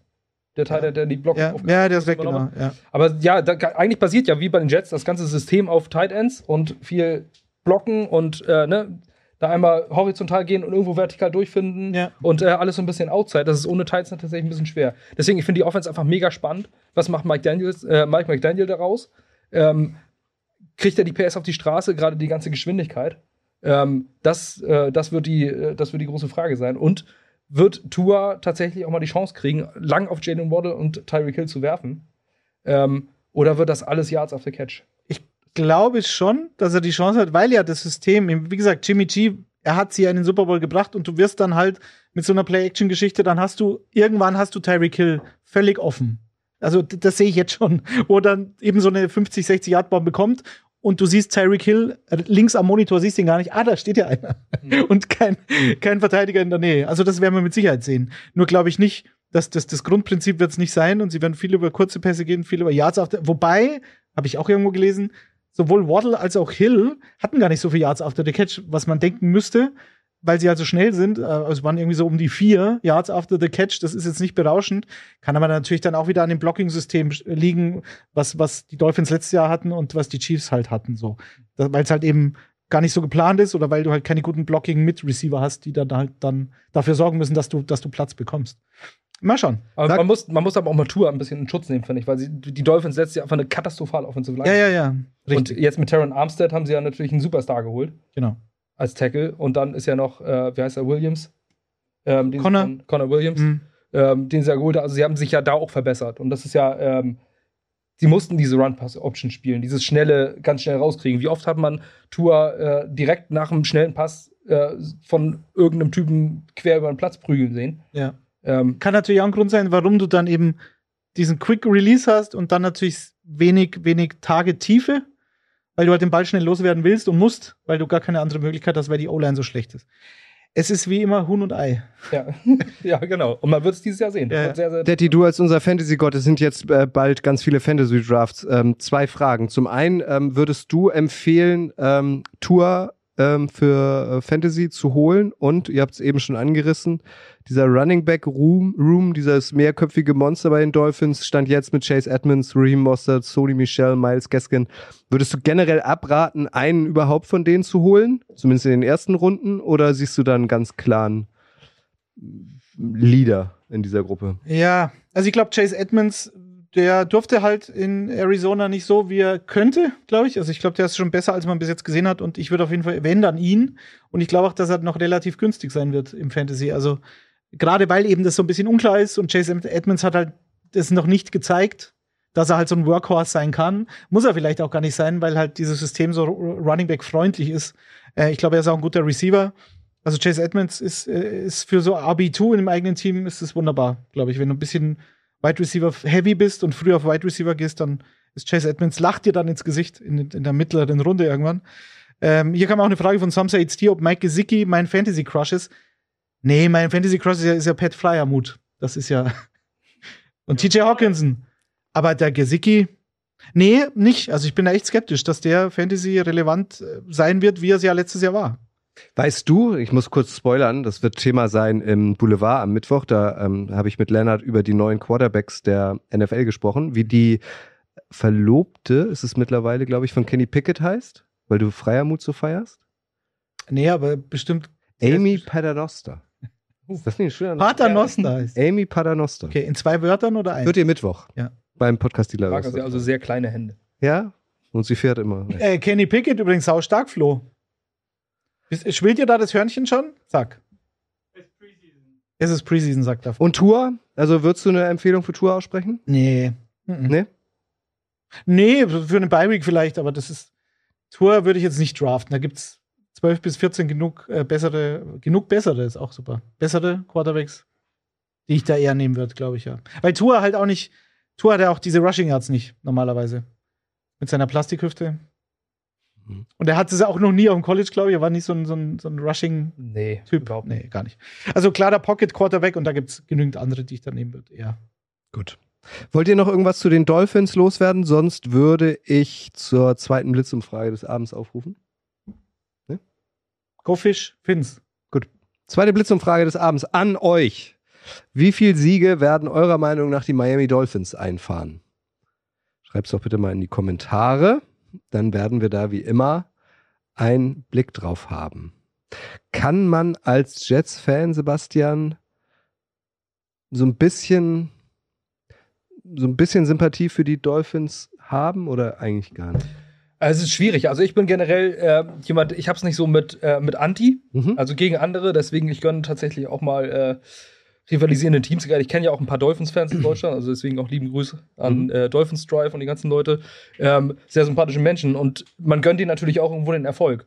Und äh, ich finde, die Dolphins nach der ganzen Geschichte mit Flores, jetzt kommt natürlich so ein bisschen raus, dass Flores auch ein schwieriger Charakter war, mhm. ähm, sind ein sympathisches Team. Abgesehen von Tyreek Hill, aber das steht auf einem anderen Blatt. Aber ansonsten äh, ist es, glaube ich, eine Truppe, die den Erfolg langsam mal verdient hat. Also die so lange ohne Playoffs und so ein großer Name und dann die Perfect Season 72 und so, da steckt so viel Geschichte hinter. Ich finde, die Dolphins gehören in die Playoffs und äh, sie haben jetzt sehr, sehr viel richtig gemacht. Die haben das Team gut aufgebaut. Also ja, Sympathie wäre vielleicht ein bisschen übertrieben gesagt, mhm. aber äh, ich würde es ihnen gönnen, wenn sie es endlich mal wieder in die Playoffs schaffen. Äh, in Woche 7 kommst zum Wiedersehen mit, ähm, mit Ole Flores. Der ist ja jetzt bei den Steelers und in Woche 7 gibt es für die Dolphins gegen die Steelers. Also Bonanza 11 auf Twitch sagt 9 Siege, Krille sagt 8 bis 10 Siege, dann haben wir Some Say It's T 8 Siege, Nathan Peterman Ibims 9 Siege, Macke 8, Daniel Franke nur 5, Mike Franke 7, Lukas Schreivogel 10, Chrissy Field 7 slash 10, das soll wahrscheinlich bedeuten 7 von 10. Gut, ich bin gespannt. Am Ende der Sendung werden wir auflösen, wie wir uns das vorstellen, wo ihr beide die Dolphins habt. Ob vor oder hinter den Patriots, zu denen kommen wir jetzt. Äh, die habe ich gewonnen, dank Detti. ähm, und ich muss ganz ehrlich sagen, so einmal einleitend, ich finde die Patriots in der Saison 2022 total schwer einzuschätzen.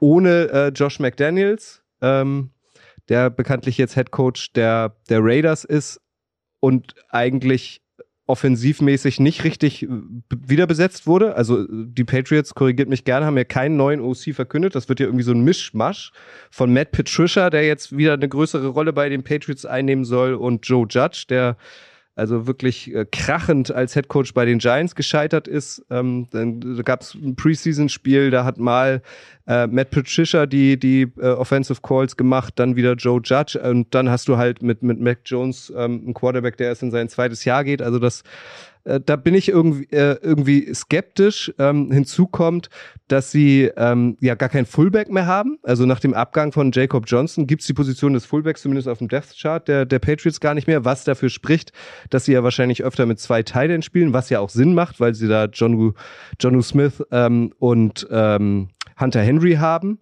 Übrigens dadurch auch äh, sich auf dieser Position ähm, oder für diese Position das meiste Geld aller NFL-Teams ausgeben und auch für die Position der Wide Receiver das drittmeiste Geld im Vergleich zur NFL ausgeben. Also die haben den drittteuersten Wide Receiver Room, das war mir so auch nicht bewusst, vor allem wenn man sich die Namen anschaut. Devonte Parker, neu von den Dolphins, Jacoby Myers, Kendrick Byrne, Nelson Aguilar, um mal vier zu nennen. Und das ist der drittteuerste Wide Receiver Room. Aha. Naja, Also- das, das war ja diese Free Agency. Ja, Wahnsinn letztes Also für den drittmeisten äh, äh, Cap Space quasi, was die, was diese Position angeht, ähm, habe ich mir dann, also würde ich einfach andere Namen irgendwie erwarten. Ähm, aber äh, die Giants geben ja auch eine Menge Geld dafür aus. Liebe Grüße an dieser Stelle an Nico. Also, wenn man sich die Titans und die Wide Receiver zusammen anguckt, ähm, dann nur für diese beiden Positionen geben die Patriots 72,2 Millionen Dollar aus äh, von ihrem Cap Space oder von ihrem Cap generell. Äh, das finde ich schon eine ganze Menge und dafür ist mir die Offense irgendwie ähm, nicht sexy genug. Und es gibt auch keinen klaren Playcaller. Keine Ahnung, ähm, was uns da erwartet, bin ich gespannt, ähm, wie ihr das seht. Äh, witzigerweise ist der letzte Playoff-Sieg der Patriots tatsächlich der gewesen äh, im Super Bowl gegen die Rams. Seitdem äh, haben sie keinen mehr gewonnen. Letztes Jahr dann auch krachend in der Wildcard-Runde ähm, gegen die Bills rausgeflogen. Und auf der Defense-Seite haben sie auch verloren. JC Jackson, Kyle von, Ney, äh, Kyle van Neu, beide bei den Chargers. Donta Hightower ist, meine ich, immer noch Free Agent. Ähm, also klar, da ist Olle Belichick immer noch am Ruder, der wird sich da was überlegen. Der niemand sonst, kein anderer Headcoach kann seine Teams so gut einstellen auf die Gegner wie er. Aber ich finde die wahnsinnig schwer einzuschätzen. Mac Jones fand ich im Vergleich zu Zach Wilson gut. Ich finde, er hat das gut gemacht. Der scheint da gut hinzupassen. Ähm, aber wenn du keinen klaren Ansprechpartner, nenne ich es mal, hast als Offensive Coordinator, sondern vielleicht zwei oder auch sogar drei, dann ist das schwierig, oder? Also, ich sag, also ich, diese Patriots, wenn, wenn sie nicht diesen Belichick-Bonus hätten, bei mir und bei jedem völlig zu Recht, ähm, dann, dann, dann würde ich den Kader echt nicht gut einschätzen. Und auch diese, diese Situation mit, den, mit, den, mit dem vermeintlichen Offensive Coordinator, die einfach auch schlecht kommuniziert ist. Also wenn ich, wenn ich so eine, so eine Idee habe und teile es vielleicht auf oder so, dann, dann, ja, aber da kann halt Belichick auch nicht aus seiner Haut. also da, da, da vermittle ich das öffentlich vielleicht ein bisschen anders und irgendwie so, dass es, dass die Leute nicht von vornherein schon sagen, wie soll das denn funktionieren? Weil ähm, allein bei den Namen der beiden Kandidaten, da sind die Leute ja sowieso schon skeptisch, aber man könnte es natürlich auch, man könnte die Stärken hervorheben und man könnte äh, sagen, dass Matt Patricia vielleicht ein gutes Run-Game koordinieren kann, zum Beispiel. Oder, oder dass Joe Judge ähm, als ehemaliger Head Coach vielleicht auch einen anderen Zugang zum, zu seinem Quarterback hat oder wie auch immer, keine Ahnung. Also es wird halt alles so, nee, wir sagen nichts und ähm, ihr werdet es dann schon sehen und vielleicht mache ich selbst. Ja, aber Belichick, du bist doch das Super Bowls mit den Giants als Defensive Coordinator gewonnen. Ist ja nicht so, dass er, dass er einen offensiven Background hat eigentlich. Also da bin ich skeptisch. Ich glaube schon, dass das Run-Game mit zwei sehr guten Running Backs, mit Damon Harris und Ramondre Stevenson vor allen Dingen, ähm, schon funktionieren kann. Ähm, Pierre Strong ist dieser, dieser James White-Ersatz. White hat jetzt seine Karriere beendet. Äh, ja, bei den Receivern ähm, Tyquin Thornton, den, auf den war ich sehr gespannt, weil der halt irgendwie brutal schnell ist und im Camp anscheinend sehr, sehr überzeugt hat. Ja gut, jetzt fällt halt acht Wochen aus. So, und das heißt, okay, Nelson Aguilar spielt ein Supercamp, Kendrick Bourne spielt ein schlechtes Camp und so. Also es ist Preseason natürlich, aber der Receiver Room macht mir jetzt auch nicht so viel, so viel Hoffnung. Ich bin Fan von Devante Parker immer gewesen bei den Dolphins. Ja, vielleicht ist der ja, kann der diese Offense ein bisschen tragen, vor allem Mac Jones helfen. Und wenn sie, wie Kutsche sagt, mehr auf diese beiden Titans gehen und mehr 12 Personal machen, ja, dann kann es schon funktionieren, aber die Defense sieht halt auch nicht so viel besser aus, weil du halt, ähm, ja, du spielst halt auf Linebacker ähm, mit, mit äh, Chawan Bentley, der jetzt auch nicht erst seit gestern in der Liga ist, und, und, und Mac Wilson, der bei den Browns gespielt hat, aber da auch nicht gut war. Und wenn das so deine Linebacker sind und außer Judon hast du auch für den Pass Rusher relativ wenig. Ich weiß nicht, Basti, sag du? Äh, Stimmt dich irgendwas? Äh, Jalen Mills ist klar der Starter. Malcolm Butler hat es versucht, ist jetzt wieder weg. Auch Injured Reserve. Also ich weiß nicht. Keine Also Ahnung. sie sind über die Mitte sind sie natürlich meistens relativ stark, aber das ist ja auch, aber das ist ja auch wieder alles äh, Bill Belichick. Ich glaube, der kann aus äh, irgendwelchen, äh, wie sagt es äh, mein Kumpel Frank so nett, ähm, aus irgendwelchen Walmart-Verkäufern kann er dann äh, Topspieler machen. Ähm, ich denke, also sie haben ja gute Safeties.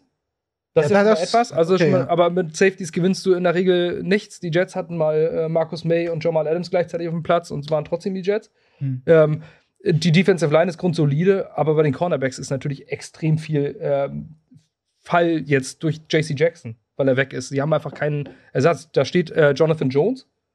Der ist ja eigentlich Slot Corner, Ja, ist okay. aber der ist jetzt, soll jetzt ja Starting Outside Corner, zumindest steht er über, überall so erstmal drin und danach kommt ja erstmal nicht viel.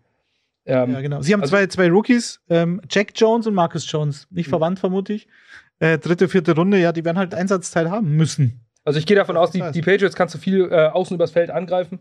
Ähm, die werden schon ihre Konzepte und alleine schon durch die Taktik von Bill Belichick schon einiges rausholen. Die Defense war ja letztes Jahr richtig gut. Ähm, sie haben aber einige Abgänge zu verzeichnen. Gerade JC Jackson ist der Elephant in the Room, der da weg ist und Ja. der den die ganzen Interceptions gefangen hat. Ich weiß nicht, ob das acht oder neun waren sogar letztes Jahr. Ähm, also die Turnover werden zurückgehen. Schwer. Und die Offense, ich finde, das, was, was ihr angesprochen habt, ich finde das mit den Koordinatoren, das äh, Sie, sie haben ja auch keinen Defensive Coordinator. Ja, schon seit Im 2017 Sinne. nicht mehr, seit Nee. Matt Patricia da war. Da ist der, der fummelt halt der, der ja, das macht der Sohn. Belichick Das, das macht der ne? Sohn. Aber wenn man Matt Patricias Team in Detroit sieht, dann äh, würde ich, wäre ich jetzt nicht so Aber ich- Dinge, dass das wirklich alles Ich bin, ich bin beruhigt, dass euch das auch schwer fällt, euch auch. Also Mike Franke zum Beispiel, also man liest ja jetzt von euch zum Beispiel auch ganz unterschiedliche Kommentare. Mike Franke schreibt, die Patriots werden, glaube ich, in die Playoffs kommen, als Division-Sieger vielleicht sogar. Das wird spannend im Duell mit den Bills, glaube ich. Dominik Mühlbauer sieht es ganz anders. Der schreibt, ich kann mit den Patriots gar nichts anfangen, denke, die picken in den Top 10 nächstes Jahr. Der Hype um Mac und äh, Belichick ist mir zu groß. Das Team drumherum fehlt. Und KevKev999 schreibt, Christian Barmore sollte man noch hervorheben. Breakout-Kandidat für mich. Für euch auch? Naja, zweite Rundenpick letztes Jahr, Defensive Tackle. Irgendwelche Breakouts wird schon geben, weil wenn der Kader so dünn ist oder halt nicht so bekannt auf dem Papier, dann muss sich halt irgendjemand da hervortun. Und ähm, aber wie gesagt, der Pass Rush, der Matt Judon, ja, und dann Dietrich Weiss Junior. ja, zumindest don't know. einigermaßen etabliert in dem System. Aber Ja, Aber ja, Barmore ist ein, äh, ein Top-Pick gewesen. Na, viel zu spät weggegangen eigentlich von seinem Talentlevel und das hat er letztes Jahr auch bewiesen. dass er Und es ging eigentlich schon im Draft los, ne? Da haben die Patriots ja viele schockiert, indem sie ähm, einen O-Liner von, wo war das, Chattanooga genommen haben. Äh, der den- Guard. Ja, Old genau. Strange. Ich glaube, die draften auch ein bisschen nach Namen. Ja, wahrscheinlich. Also die, die Patriots fangen mit zwei Auswärtsspielen an. Wir haben es eben schon gesagt, gegen die Dolphins, dann bei den Steelers. Danach kommen die Ravens. Ähm, Tua, habe ich gelesen, das fand ich auch überraschend, ist 3-0 gegen die Patriots. Tua hat noch nie gegen die Patriots verloren. Mal sehen, ob diese Serie, diese lange Serie von drei Siegen, ähm, jetzt mal reißt. Wollt ihr noch was zu den Patriots loswerden? Ja, Tom Brady, Tom sehr gut, Brady, Flo. ja. Super, ich hätte es natürlich vergessen, wie angekündigt. ich auch. Tom Brady, der ja bekanntlich, ich weiß nicht, ob das schon alle wissen, nicht mehr bei den Patriots spielt, sondern bei den Buccaneers. Um den gab es wieder ein bisschen Aufregung in den letzten Tagen. Genau, danke Flo, da wollten wir noch drüber sprechen. Äh, zum einen ist er wieder aufgetaucht, er war ja plötzlich weg, hat sich abgemeldet. Olle Antonio Brown unter anderem fand es nicht so gut. Jetzt ist er wieder da. Äh, hat sich seinen Kurzurlaub, hat sich nochmal einen Kurzurlaub gegönnt, während alle anderen trainiert haben. Auf den Bahamas übrigens. Auf den Bahamas. Mit seiner war er. Familie. Hast du ihn getroffen? Ah, nee, du ja Dänemark. Dänemark, Bahamas liegt. Mit der Giselle. neben. Ja, auf die. Bahamas wäre ich mit dem Hund nicht gekommen. Ah, ja, da reicht der Tollwutimpfpass nicht. das, ne, das lag an dem Slo slowakischen Pass. Da Okay, äh, ja, Problemchen. okay. Ja. Und, äh, Detti, dann gab's da ähm, noch eine Meldung, äh, dass er 2020, also bevor er zu den Buccaneers gegangen ist, auch fast schon bei den Raiders gewesen wäre, zusammen mit Gronk. Das hat äh, ein UFC-Chef namens Dana, den Nachnamen habe ich vergessen, ähm, White? Dana White ausgeplaudert. Was Wieso heißt der denn Dana? Das Das weiß ich auch nicht, aber das ist auch wieder was, was ich von Flo gelernt habe. Ich, von Flo lerne ich sehr viel. Ja, ich auch. Ständig. Absolut. Seit Jahren. Ja. Den Flori kenne ich seit 15 Jahren und lerne nie aus. Immer wenn man Flori trifft, dann lernt man was. ähm, ja, genau, der hatte nämlich gesagt, und dieser Typ oder sie, wer auch immer, der hat, also dieser UFC-Chef, der hat wohl das eingefädelt oder auch finanzieren wollen oder ich habe keine Ahnung. Seine Rolle ist mir nicht ganz. Bitte schreibt in die Kommentare, was der für eine Rolle hatte. Ähm, der hat jetzt bei so einer UFC-Übertragung und Gronk ist ja da jetzt involviert in diese UFC. Als was? Weiß das jemand? Commissioner? Maskottchen. Ist er, ist er kein Wrestler mehr? Äh, Basti ist nämlich großer Wrestling-Fan. Also WWF, nicht WWE, WWF. Noch ganz genau, früher. die, die gute alte Richtig. WWF ist doch Natur, oder nicht? Ja, deswegen haben sie wahrscheinlich Das dann wurde, früher, umbenannt. das wurde, wurde früher oft verwechselt. Wenn Ja. man ein Kind WWF-Tattoo hatte, Ja. also diese Abzieh-Tattoos mit Wasser, dann, äh, Basti hatte Ich hatte nämlich mit Sammelalbum. acht schon. da wurde man oft als Tattoo-Schwitzer gesehen, aber dabei war man eigentlich Hulk vollständig. Hogan-Fan. Okay, gut. Gut, wir driften ab. Ultimate Warrior war immer meiner. Mit den vielen Bändern. Ja. Der war sau Jetzt hast du uns aus dem Takt gebracht. Ähm, UFC, genau. Ja. Und ist er halt irgendwas, der Gronk? Und dieser Typ, dies, dieser Dana, der hat, White, der hat gesagt, das war schon fast safe und der Deal war schon durch und der Brady hat sich Häuser schon angeschaut oder die Giselle vielleicht auch. Und dann hat er kurz vor Schluss aber einen Rückzieher gemacht. Also John Gruden hat das dann gecancelt. Mhm. Und es gibt ein Zitat von Brady, das ging jetzt auch rum, weil das ja wiederum als Affront gegen Derek Carr dann gedacht ist.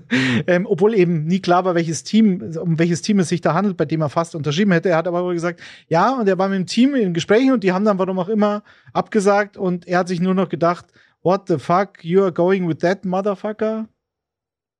Kann man das noch? Ist explicit hier. ja, ja, okay.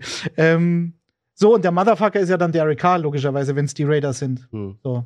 Das war so das. Aber das ist schon komisch, oder? Irgendwie nervt das doch auch, oder? Also er, ist, er war ja eigentlich schon fast bei den Dolphins. So. Und Okay, Jeremy- Brady hat den Dolphins ja auch äh, jetzt einen Pick gekostet. Dann war er jetzt fast bei den Raiders. Ist dann aber doch bei den Buccaneers. Ist doch absurd. Jeremy Denton vor- auf YouTube schreibt übrigens, das Gerücht gab es letztes Jahr schon, auch dass er angeblich nach einem Haus gesucht hat. Neu ist das wohl Gruden. Also, das ist das Neue, dass Gruden schuld war dran. Ja. Es gab ja auch immer diese Fragen am Anfang, als Gruden, Derek Carr, mag er ihn, mag er ihn nicht? Und er hat immer gesagt, nein, nein. Und das, also, wenn es so alles so stimmt, dann kann man schon sicher sagen, dass äh, Gruden schon ein Derek Carr-Fan war, offensichtlich. Also, das ist ja ein Vertrauensbeweis extrem. Gruden auch, Art. also wirklich Vielleicht nicht so clever, aber ganz so schlecht ist Derek Carr nicht. Ja gut, aber bei allem Respekt, man muss ja sagen, eigentlich tauschst du nahezu jeden Quarterback gegen Tom Brady aus. Natürlich, Fast, ne? natürlich. Und in dem Jahr 2020 hat ja dann Tom Brady mit den Buccaneers gegen die Raiders gespielt und haben sie gleich 45 zu 20 gewonnen. und Brady hatte, glaube ich, 370 Passing Yards, vier Touchdowns, also hat sie komplett zerstört. Naja.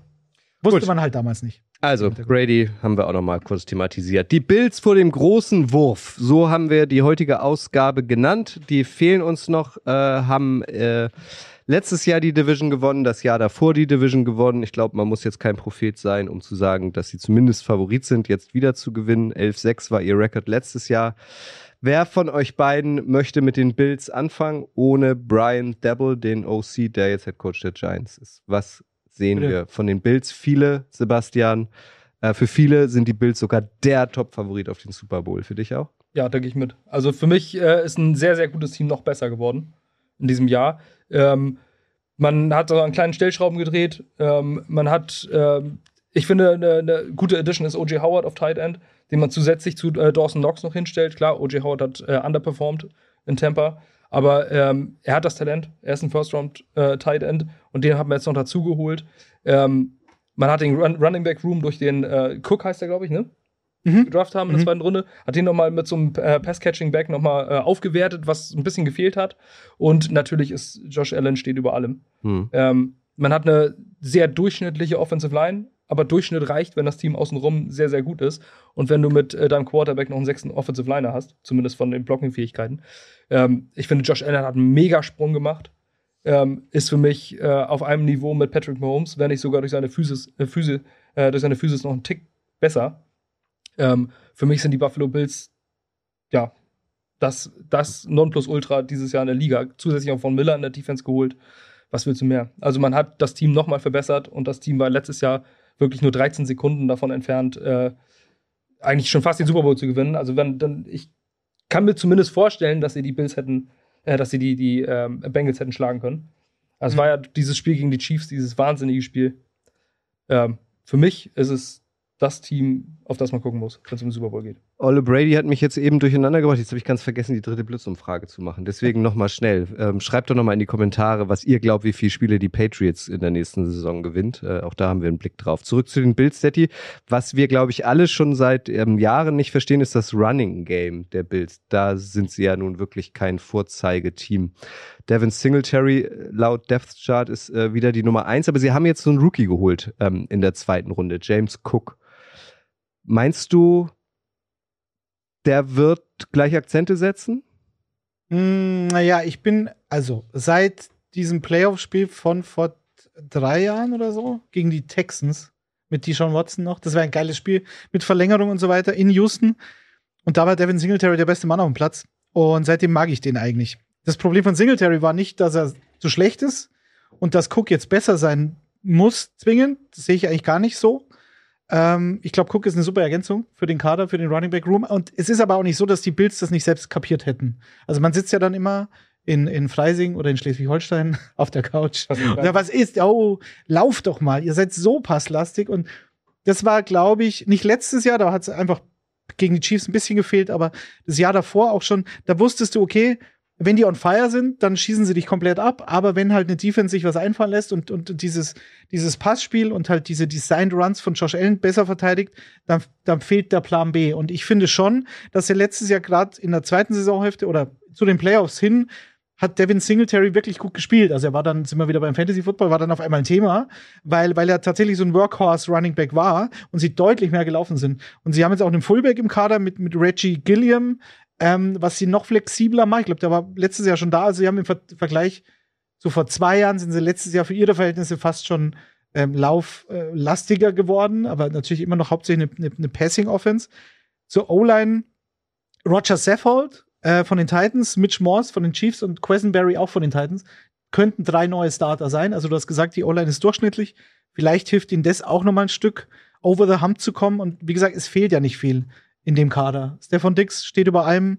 Gabriel Davis, der Kutsches Freund, ähm, glaube ich, allein noch die Tatsache, dass Emmanuel Sanders nicht verlängert haben, spricht halt dafür, dass Davis jetzt wirklich so ein Fulltime-Starter ist. Und wenn er so weitermacht wie gegen Kansas City aufgehört hat, dann, dann ist das nicht schlecht. So, und dann hast du zwei gute Receiver, hast, glaube ich, den Slot-Receiver mit Jameson Crowder auch noch verbessert im Vergleich zu Cole Beasley, würde ich sagen. Und wenn es Crowder nicht ist, dann ist es halt Isaiah McKenzie, der letztes Jahr schon da war und der eigentlich ähm, auch gut gespielt hat, fand ich. Der hat dann gespielt, als Beasley verletzt war, oder war der nicht?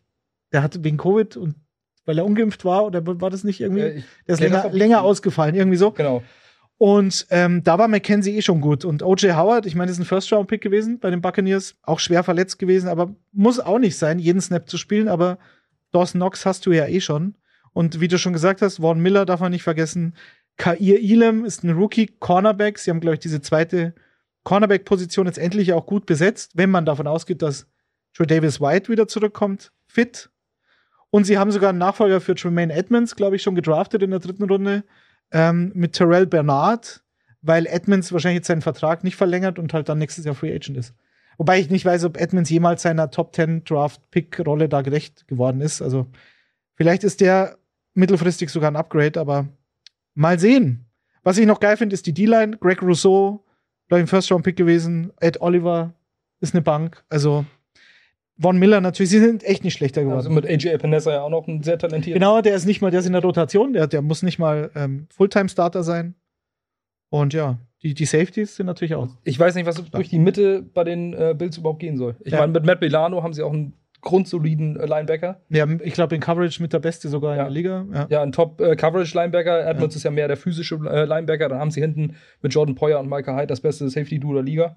Ähm, also ich weiß nicht, was da gehen soll. Wenn Kai Elam einschlägt, der könnte in meinen Augen vielleicht noch der Weak Spot in der Defense sein. Klar, mhm. weil Cornerbacks brauchen natürlich mal ein bisschen, um in die NFL, äh, um in NFL anzukommen, wenn man so auf Jeff Okuda oder sowas guckt bei den Lions. Mein Gott. Ja, es, dau es, dauert halt für Cornerbacks ja, ja. manchmal reinzukommen. Und ähm, dann hast du Tredavious White und, äh, und auf der anderen Seite ein First-Round-Talent. Also ich weiß nicht, wie man die Bills-Defense äh, wirklich auseinandernehmen will. Ich habe es leider vergessen äh, zu gucken. Das wollte ich vorhin noch machen. Wenn Von Miller jetzt tatsächlich auch mit den Bills den Super Bowl gewinnt, ne? Hat er ja mit den Broncos eingewonnen, mit den Rams eingewonnen, dann mit den Bills. Gibt es eigentlich einen NFL-Spieler, der mit drei unterschiedlichen Teams den Super Bowl gewonnen hat?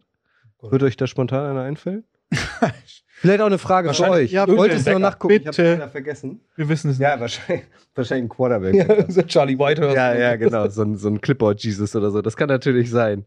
Aber, ähm, weil, ist mir irgendwie aufgefallen, mir ist spontan keiner eingefallen, dann wollte ich es googeln, habe ich aber vergessen. Wisst ihr auch nicht, ne? Mhm. Nee. Also vielleicht wird Von Miller dann mehr denn je eine Legende. Aber ich gehe davon aus, das wird irgendein so ein Backup-Lineman oder sowas sein. ja. der also zwei fallen einem spontan ein paar ein, aber drei, mit drei unterschiedlichen Teams, das wäre ja was. Und der war ja gefühlt irgendwie fast schon weg vom Fenster, oder? Auch doll schwer verletzt bei den Broncos, irgendwie kaum noch gespielt und jetzt mit den Rams dann plötzlich den Super Bowl gewonnen. Ja, ich glaube auch nicht, der dass. Heilsbringer, oder was heißt der Und vor Heilsbringer? sechs Jahre, bei den- 120 Millionen Vertrag gekriegt. Ja. Ja, Ja, gut, Also- jetzt, jetzt sechs Jahre das steht auf dem Papier. Ja, es ist ein Dreijahresvertrag. Ja, ja. Ne? Aber trotzdem ist es ja. Ach, guck mal, hier gibt's noch was Schönes von Lukas Schreivogel. Die Bills sind das amerikanische Bayer Leverkusen. Vor der Saison immer hoch gelobt, aber schlussendlich machen sie nie den letzten Schritt. Vier Super Bowl-Niederlagen in Folge spricht Bände. Allein deswegen würde ich es ihnen wünschen. Ja, und ich würde es wünschen, wegen, allein wegen Mike Franke, der ein sehr treuer Zuseher ist und Hörer vermutlich auch. Bills-Fan, Nicht verwandt und verschwägert mit Adrian Franke? vermutlich nicht. Die Oder- Bills haben alle Zutaten, den großen Wurf zu schaffen. Die Bills sind reif für den Titel. Ausrufezeichen. Kriegen auch ein neues Stadion. Hat er, er hat gar kein Ausrufezeichen. Ich hab das jetzt. so. Ah, du Mhm. hast einfach dazu gemacht. Ja, Ich würde auch mitgehen. Ich hoffe es auch. Ich habe jetzt in jedem, in jedem Podcast habe ich die Rams gegen die Bills. Als, Als es um Super Bowl? Icing the Kicker und so habe ich mich immer festgelegt. Ja. Rams gegen die Bills. Na Ja. gut.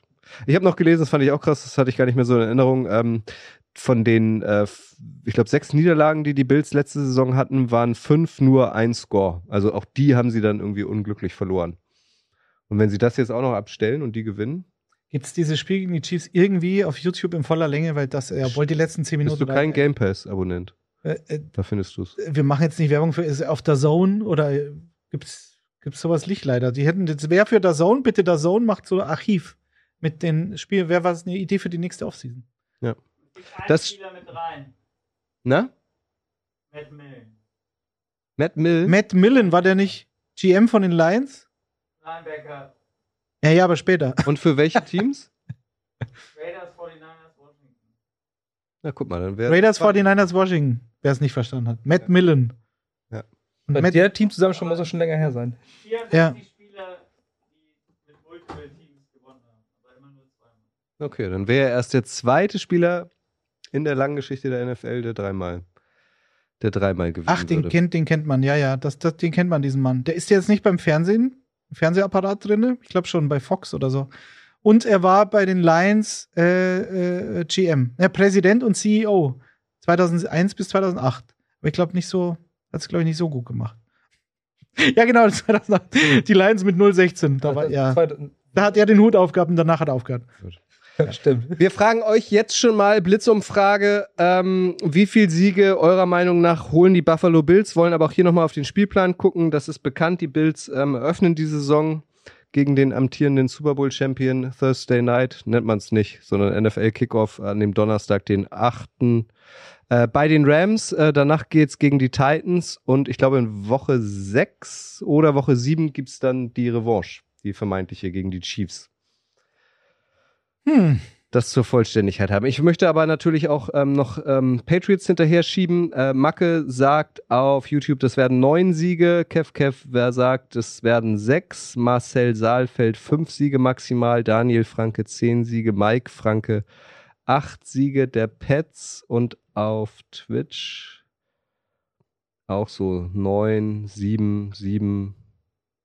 Ja, ich bin gespannt, wie ihr, wie ihr gleich die die Division rankt. Wir sind hier jetzt schon bei den Bills. Da sagt Nuff Nuff S04, lieben Gruß an Simon Terodde an dieser Stelle, äh, 12-5 enden die Buffalo Bills und Captain Bratwurst 12 bis 13 Siege, Daniel Franke 13 Siege, Lukas Schreivogel 13 Siege, Some Say It's T 12 Siege. Gut. Wollen wir zum großen Finale kommen? Wartet.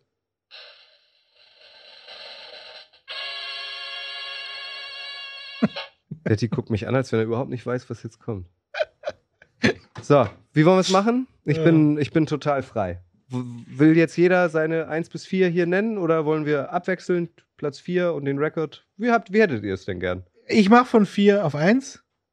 Ich sag die Jets an 4, Mit? 6 zu 11. Doppelt so viele Siege wie letztes Jahr. Dann sage ich die Patriots an 3 mit 7 zu 10. Ich bin jetzt gerade der, der dieses, dieses Meme, GIF, GIF, wo dieses Kind auf der Schaukel ist und im Hintergrund brennt. Also 7 zu 10 auf Platz 3. ähm, auch wegen dem Spielplan und so, ich bin da nicht sehr. Ich lasse mich gerne überraschen. Äh, Dolphins auf 2 mit 9 zu 8 und die Bills auf 1 mit 13 zu 4, tatsächlich. Ich bin da, ich muss ja jetzt, ich muss ja jetzt durchziehen mit den Bills. Genau. Was, what say you? Bastian? Ähm, ich glaube leider auch, dass die Jets äh, den vierten Platz belegen werden. Aber ich glaube, es kommt äh, nicht auf den Rekord an, wenn sie es schlechter haben, sondern ich glaube, es kommt darauf an, welche direkten Duelle sie gespielt haben. Ich glaube nicht an denselben Rekord der Jets und der äh, Patriots, dass die beide mit 7-10 gehen werden. Also ich glaube tatsächlich an mein Team. Ich glaube, dass die Jets sich gut verbessert haben und wenn alles klickt und alle gesund bleiben, dass sie eine äh, sieben Siege hinbekommen. Ähm, eher nach hinten raus aus der Saison. Bei den Patriots, ich glaube einfach nicht dran. Ich glaube einfach nicht an deren offensives System. Ich glaube, dass äh, ich glaube noch nicht so ganz an Mac Jones. Ähm, ich glaube aber an Bill, Bill, äh, Bill Belichick, der wird mehr Siege holen, als, das, äh, als der Kader Talent hat. Ich glaube, beide sind 7-10. Dann entscheidet sich halt, wer. Du musst dich hier festlegen. Wer wird du musst, also wir musst. ja eine Grafik. Dann werden die Jets Vierter, weil sie niemals gegen die Patriots gewinnen. Okay, gut. Und äh, dann sind die Patriots Dritter. Dann äh, sehe ich die Dolphins bei 10-7. Ähm, ich halte das Team äh, für relativ gut und einen Wildcard-Platz. Und äh, die Bills sehe ich bei 14-3. Oha. Okay. Mein Gott, wir beide haben 7-10 für die Patriots. Ja, ich muss es. Ich darf, Die ich darf uns- ja gar nicht Die positiv. werden uns fertig machen, die Leute, ich sag's dir. Also. Basti, für mich steigern sich die New York Jets auch und holen einen Sieg mehr als letztes Jahr. Dieses habe ich bei 5-12. Dann ähm, habe ich auch die Patriots an drei mit 8 zu 9. Zwischendurch habe ich noch überlegt, ob ich für Remo noch einen Unentschieden tippe, aber ich habe mich dagegen entschieden. An zwei habe ich die Dolphins mit 9 zu 8 und an vier, die werden das Triple machen, habe ich die Bills, ich glaube so wie du, Detti, mit 13-4. Dann sind wir alle ziemlich gleich. Ja, und irgendwann im Dezember oder so werden wir diese Grafiken, die wir morgen auf Social Media posten und ihr seid herzlich eingeladen, ähm, eure Rankings, eure Scores darunter zu schreiben, ähm, rausholen und dann werden uns alle auslachen, weil die New York Jets die Division gewonnen haben. Wahrscheinlich. Und, ich glaube eher wegen den Patriots. Da bin ich mir das befürchtet. aber ich finde sie, ich wiederhole mich da gerne nochmal, ich finde sie wirklich ähm, schwer einzuschätzen. Die Patriots Ja, ja. Und das ist ja ganz geil eigentlich. Das zeichnet diese Liga ja auch aus. Waren dominant über Jahrzehnte und jetzt sind sie eine Wundertüte plötzlich. Ist doch ganz cool. Ja, ist ähnlich mit den Dolphins, wo, wo man nicht weiß, wo die Reise hingeht. Genau. Und wenn man mal so zwei, drei Jahre zurückgeht und überlegt, wie diese Division ganz glasklar war Ja, und man jetzt äh, plötzlich die Buffalo Bills, die immer eine graue Maus waren, ähm, plötzlich als das Top-Team hat, also es ist halt jede Offseason mega spannend, weil es immer komplett durchgewürfelt wird. Krille ist aber auch Bills-Fan, liebe Grüße. Er schreibt übrigens bei Twitch 14 bis Perfect Season. Da ist Alles alles drin. drin. An der Erwartung Alles sind drin. viele gescheitert. Ja. Ja, 15-2 hat er sich dann festgelegt. Das, das wäre schon was. Werden denn, abschließende Frage zu der Division, ähm, werden denn eurer Meinung nach die Buffalo Bills die, den, den besten äh, Win-Losing-Record hinlegen in der NFL? Besser als die Rams zum Beispiel, die du auch im Super Bowl hast, Detti? Besser als ja, die Chiefs? Be ja, besser als beide. Besser als die Chiefs. Auf jeden Fall, weil ich glaube, sie können nur in den Super Bowl kommen, wenn sie nicht in Arrowhead äh, spielen müssen. Im Championship Game also sollten sie einen besseren Rekord haben, um die Wahrscheinlichkeit dafür zu erhöhen. Und besser als die Rams, ich glaube, die, die Rams, Buccaneers, das ist wirklich eng in der AFC, NFC für mich, aber äh, ja, die, die, die Rams werden jetzt auch nicht durch die NFC West durchmarschieren. Also, das ist die Division. müssen ja auch ist noch an Drew Lock vorbei. Ja. Ach, anderes Thema. Ey, Flo, wann gehen wir denn aufs Deichkind-Konzert? Die haben schon wieder eine Tour nächstes Jahr. Gehen wir, fahren wir dann nach Berlin in die Wuhlheide oder machen wir hier Kutsche? Was sagst du? Ich bin Mittwoch erstmal bei den Ärzten. Na, schau an. Mal, du auch? Oder bist du kein Äh, Ärztemann? nee, ich hätte in Bremen hin können, jetzt am in Samstag. Bremen. Ja, mein Bruder wohnt In, da. in Bremen. Achso, Aber du, wollt, du wolltest nicht. Nee, ich bin Ja. kein großer Ärztefan. Ich bin okay. Trabrennbahn Hamburg-Bahnfeld. Ja, Kann das hier was? um die oder? Ecke. Ja, ist das gut oder? Das ist Boah, ein es ist immerhin Open Gelände. Air, ja, es ist ein Riesengelände. Wenn, du- wenn du dir Windtickets für 1300 Euro kaufst, könnte, könntest du auch so ausrasten wie bei Helene Fischer. Dann gibt es Ja. da kein Schweinefilet. Ja, das, ja gut, dann will ich da auch nicht hin. Pa- Parkbühne Wuhlheide in Berlin, da weiß ich ja, was ich krieg. Das ist ja sensationell. Die schönste Location in Deutschland, wo gibt's, finde ich. Ich war einmal auf der Trapperin Bahrenfeld beim Open Air Konzert bei Robbie Williams damals. Warst du da zufällig auch? Nee, ich war bei den Foo Fighters. War ich. Foo Fighters, okay. Ja. Warst du da zufällig auch? Nein, ich Kann sein. Das war, glaube ich, damals. nee, Robbie Williams kann ich auch aus ganz kleinen Clubs. Ah, ja. Damals. Okay, ja. Als Ultra. Der Robert Williams Ultra ist der Basti, ja. Schau an. Haben wir das auch? Gut, geklärt? haben wir das auch. Nächste Woche ist welche Division-Thema? Ich weiß es gar nicht. das Ich weiß nur, dass ich auch wieder hier sein darf. Nächste Woche zum. Abschluss. Oh, die beste. Eigentlich die beste Division. Ja, deswegen bist NFL, du ja auch die da. AFC South Ja, mit ähm, genau. dem upcoming Super Bowl Champion Jacksonville Jaguars. Erwartet euch nächsten Montag die letzte Preview, die wir haben, äh, heute in einer Woche, live um 19 Uhr auf YouTube und Twitch. Morgen, liebe Leute, gibt es um 12 Uhr eine neue Folge ELF Game Time. Äh, da sind jetzt drei von vier Playoff-Tickets schon fest vergeben. Gomez von der Galaxy, Jan von den Centurions, Tim Unger von den äh, Raiders äh, unter anderem sind dabei, bekommt ihr morgen bummelig um 12 Uhr beim Podcast-Dealer eures Vertrauens. Mittwoch, wie gesagt, eine neue Folge Boulevard. Sportlich und privat über die fünf, sind ein paar mehr, aber wir haben uns auf fünf spezialisiert, äh, neuen Quarterbacks, die da so in die Liga gespielt werden. Desmond Ritter und Amy Paternoster. Ich mache mir ein T-Shirt mit Amy Paternoster? Was für ein Name, Ja. oder? Paternoster? Amy Paternoster. Und dann wird sie bald Amy Pickett heißen. das ist, äh, das Oder ist er heißt Kenny Paternoster. Das wäre doch mal was. Das wäre doch. Wenn ein NFL-Spieler während der Karriere seinen Namen ändert. Also nicht nur den Vornamen. Ist das denn in den USA überhaupt so? Wie bei uns? Kann Darf da man sich das nicht aussuchen? Doppelname? Ah, gibt's ganz wenig, oder? Doppelnamen? Außer Ja, Duvernay Tardif fällt mir jetzt Ja, aber ein. Ja, stimmt. Der weiß nicht, ob der. Ja, es ist schon wieder. Arzt. Müssen wir alles recherchieren, weil sonst reden wir hier nur Quatsch. Ich bin durch, lassen Sie mich Arzt. genau, Donnerstag, Icing the Kicker, Mit dem Westen. wahrscheinlich. Mit dem Westen.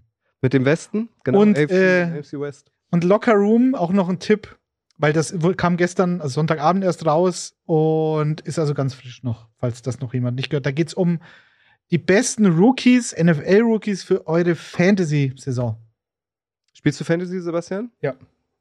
Gut, dann musst du da Ich rein. wollte ja vorhin noch einwerfen, dass ich, äh, dass ich in meinem letzten Draft einfach äh, Chase Edmonds und Raheem Mostert beide genommen habe. du Fuchs. Du bist ein Weil es einen davon immer in der späten Runde gibt und dann kannst du nicht nämlich während Ja, entscheiden, wer der Das wäre dann der Handcuff, das Handcuff-Prinzip. Wobei man vorher gar nicht weiß, wer der Starter ist. Sag mal. Das ist natürlich, aber wenn du in der ja, gut, 18. Runde dann äh, Einer kannst du von den beiden zweiten davon auch nehmen. wird es wahrscheinlich, ja. Gut, hier wird äh, zum Schluss noch ein TV-Tipp von dir gefordert, äh, Ditti, von Roshi auf Twitch. Hau einen raus. Ja, ich habe auch äh, aktuell gestern im Lockerroom habe ich äh, Wind River empfohlen. Ich habe ja immer, da haben wir immer einen Film der Woche. Und das ist der beste Film der letzten Jahre für mich. Oha, jetzt haust du aber einen raus. Ja. Ist das so? Wind River. Mit Elizabeth Olsen, aka Scarlet Witch. Du bist bestimmt so ein totaler avengers Ich sag, mir sagt das alles nicht. Und Hawkeye, Jeremy Renner, die harmonieren eh, eh sehr gut. Und der Film ist so gut und so düster und rau und spielt in Wyoming und in einem äh, amerikanischen, also Native American Reservat, das Wind River heißt. Und es geht um, also eigentlich ein Thriller, aber es geht um viel mehr, um Trauer. Ist nichts Leichtes jetzt, ne? Aber Hm. gibt's auf Netflix, falls den jemand noch nicht gesehen hat. Sehr schön. Dann haben wir es, würde ich sagen, oder? Mhm. Genau. Saison, äh, NFL-Saison steht vor der Tür, damit ihr es hier schon mal gehört habt. Ähm, da wird es wieder jeden Tag frisches Futter aus der Footballerei geben. Das Frühstücksei zum Beispiel kommt zurück. Money Downs mit Max und Schuan kommt zurück. Und dann wird es noch den ein oder anderen neuen Podcast geben. Auch an dieser Stelle nochmal, ich weiß nicht, ob schon mal jemand gesagt hat, Zirkus Sideline ist auch noch ein neues Format aus der Footballerei mit äh, Ninja Lagrande und Nina Meyer. Ähm, oder richtet sich ähm, vor allem auch an äh, Neueinsteiger in der Sportart unter NFL. Hört da auch auf jeden Fall schon mal rein. Da gibt es die erste Folge. Das gibt es zukünftig samstags, zweiwöchentlich, glaube ich. Gut, dann haben wir es. Sebastian, vielen Dank, dass du es einrichten konntest. Danke für die Einladung. Ich drücke den Jets ganz doll den Daumen. Ach, das habe ich, das wollte ich noch erzählen. Nur einen? 16. Ein oder? Ein Daumen. Ja, Den grünen. ein Daumen, weil Ja, das reicht. Jetzt, macht's ja weil jetzt kommt's, Woche 16, Jaguars Jets. Ich würd, mich würde es freuen, wenn das wieder so ein super Spiel wird Das wie wird vor zwei Jahren. Garantiert auf Montagnacht verlegt. Genau, aber da geht's dann wieder um den First Overall Pick. Und letztes Mal ähm, habt ihr uns, wie ist das ausgegangen? Die Jaguars haben, glaube ich, verloren und dadurch haben sie dann den First Over. Ja, genau. Trevor Also das war so ein bisschen der Bumfight. Ja, sicher. Das, das hat euch Zach Wilson eingebrockt. Und dir, Daddy, schönen Urlaub. Ich drück äh, auch nur einen Daumen, ähm, dass dein Hund auch mitkommen kann. Ja. Die ist heute auf eine Wespe gestichen. Gestrichen, Gestiegen. gestiegen. Oh Mann. Und das war dann so ganz. Wir wussten aber nicht, dass es ein Stich ist. Weil Sie der hat Hund nicht mehr nichts gesagt aufgeklärt. hat. Sie hat nichts gesagt, außerdem Ja. kann sie nur Slowakisch. Ja. Und dann war es aber relativ klar, dass es nur ein Wespenstich ist. Und dann? Ja, ja, und dann sind wir zum Tierarzt. Oh Mann. Du erlebst Sachen. Nee, aber es geht schon wieder. Die ist tough, Mann. Sehr gut. Danke, Detti, danke, Sebastian, danke, Flo, danke euch. Ihr wisst, das Wichtigste ist, bleibt gesund bis spätestens nächste Woche Montag. Ciao. Hopp, Hopp Schwitz. Das war's für heute. Bis zum nächsten Mal in der Footballerei.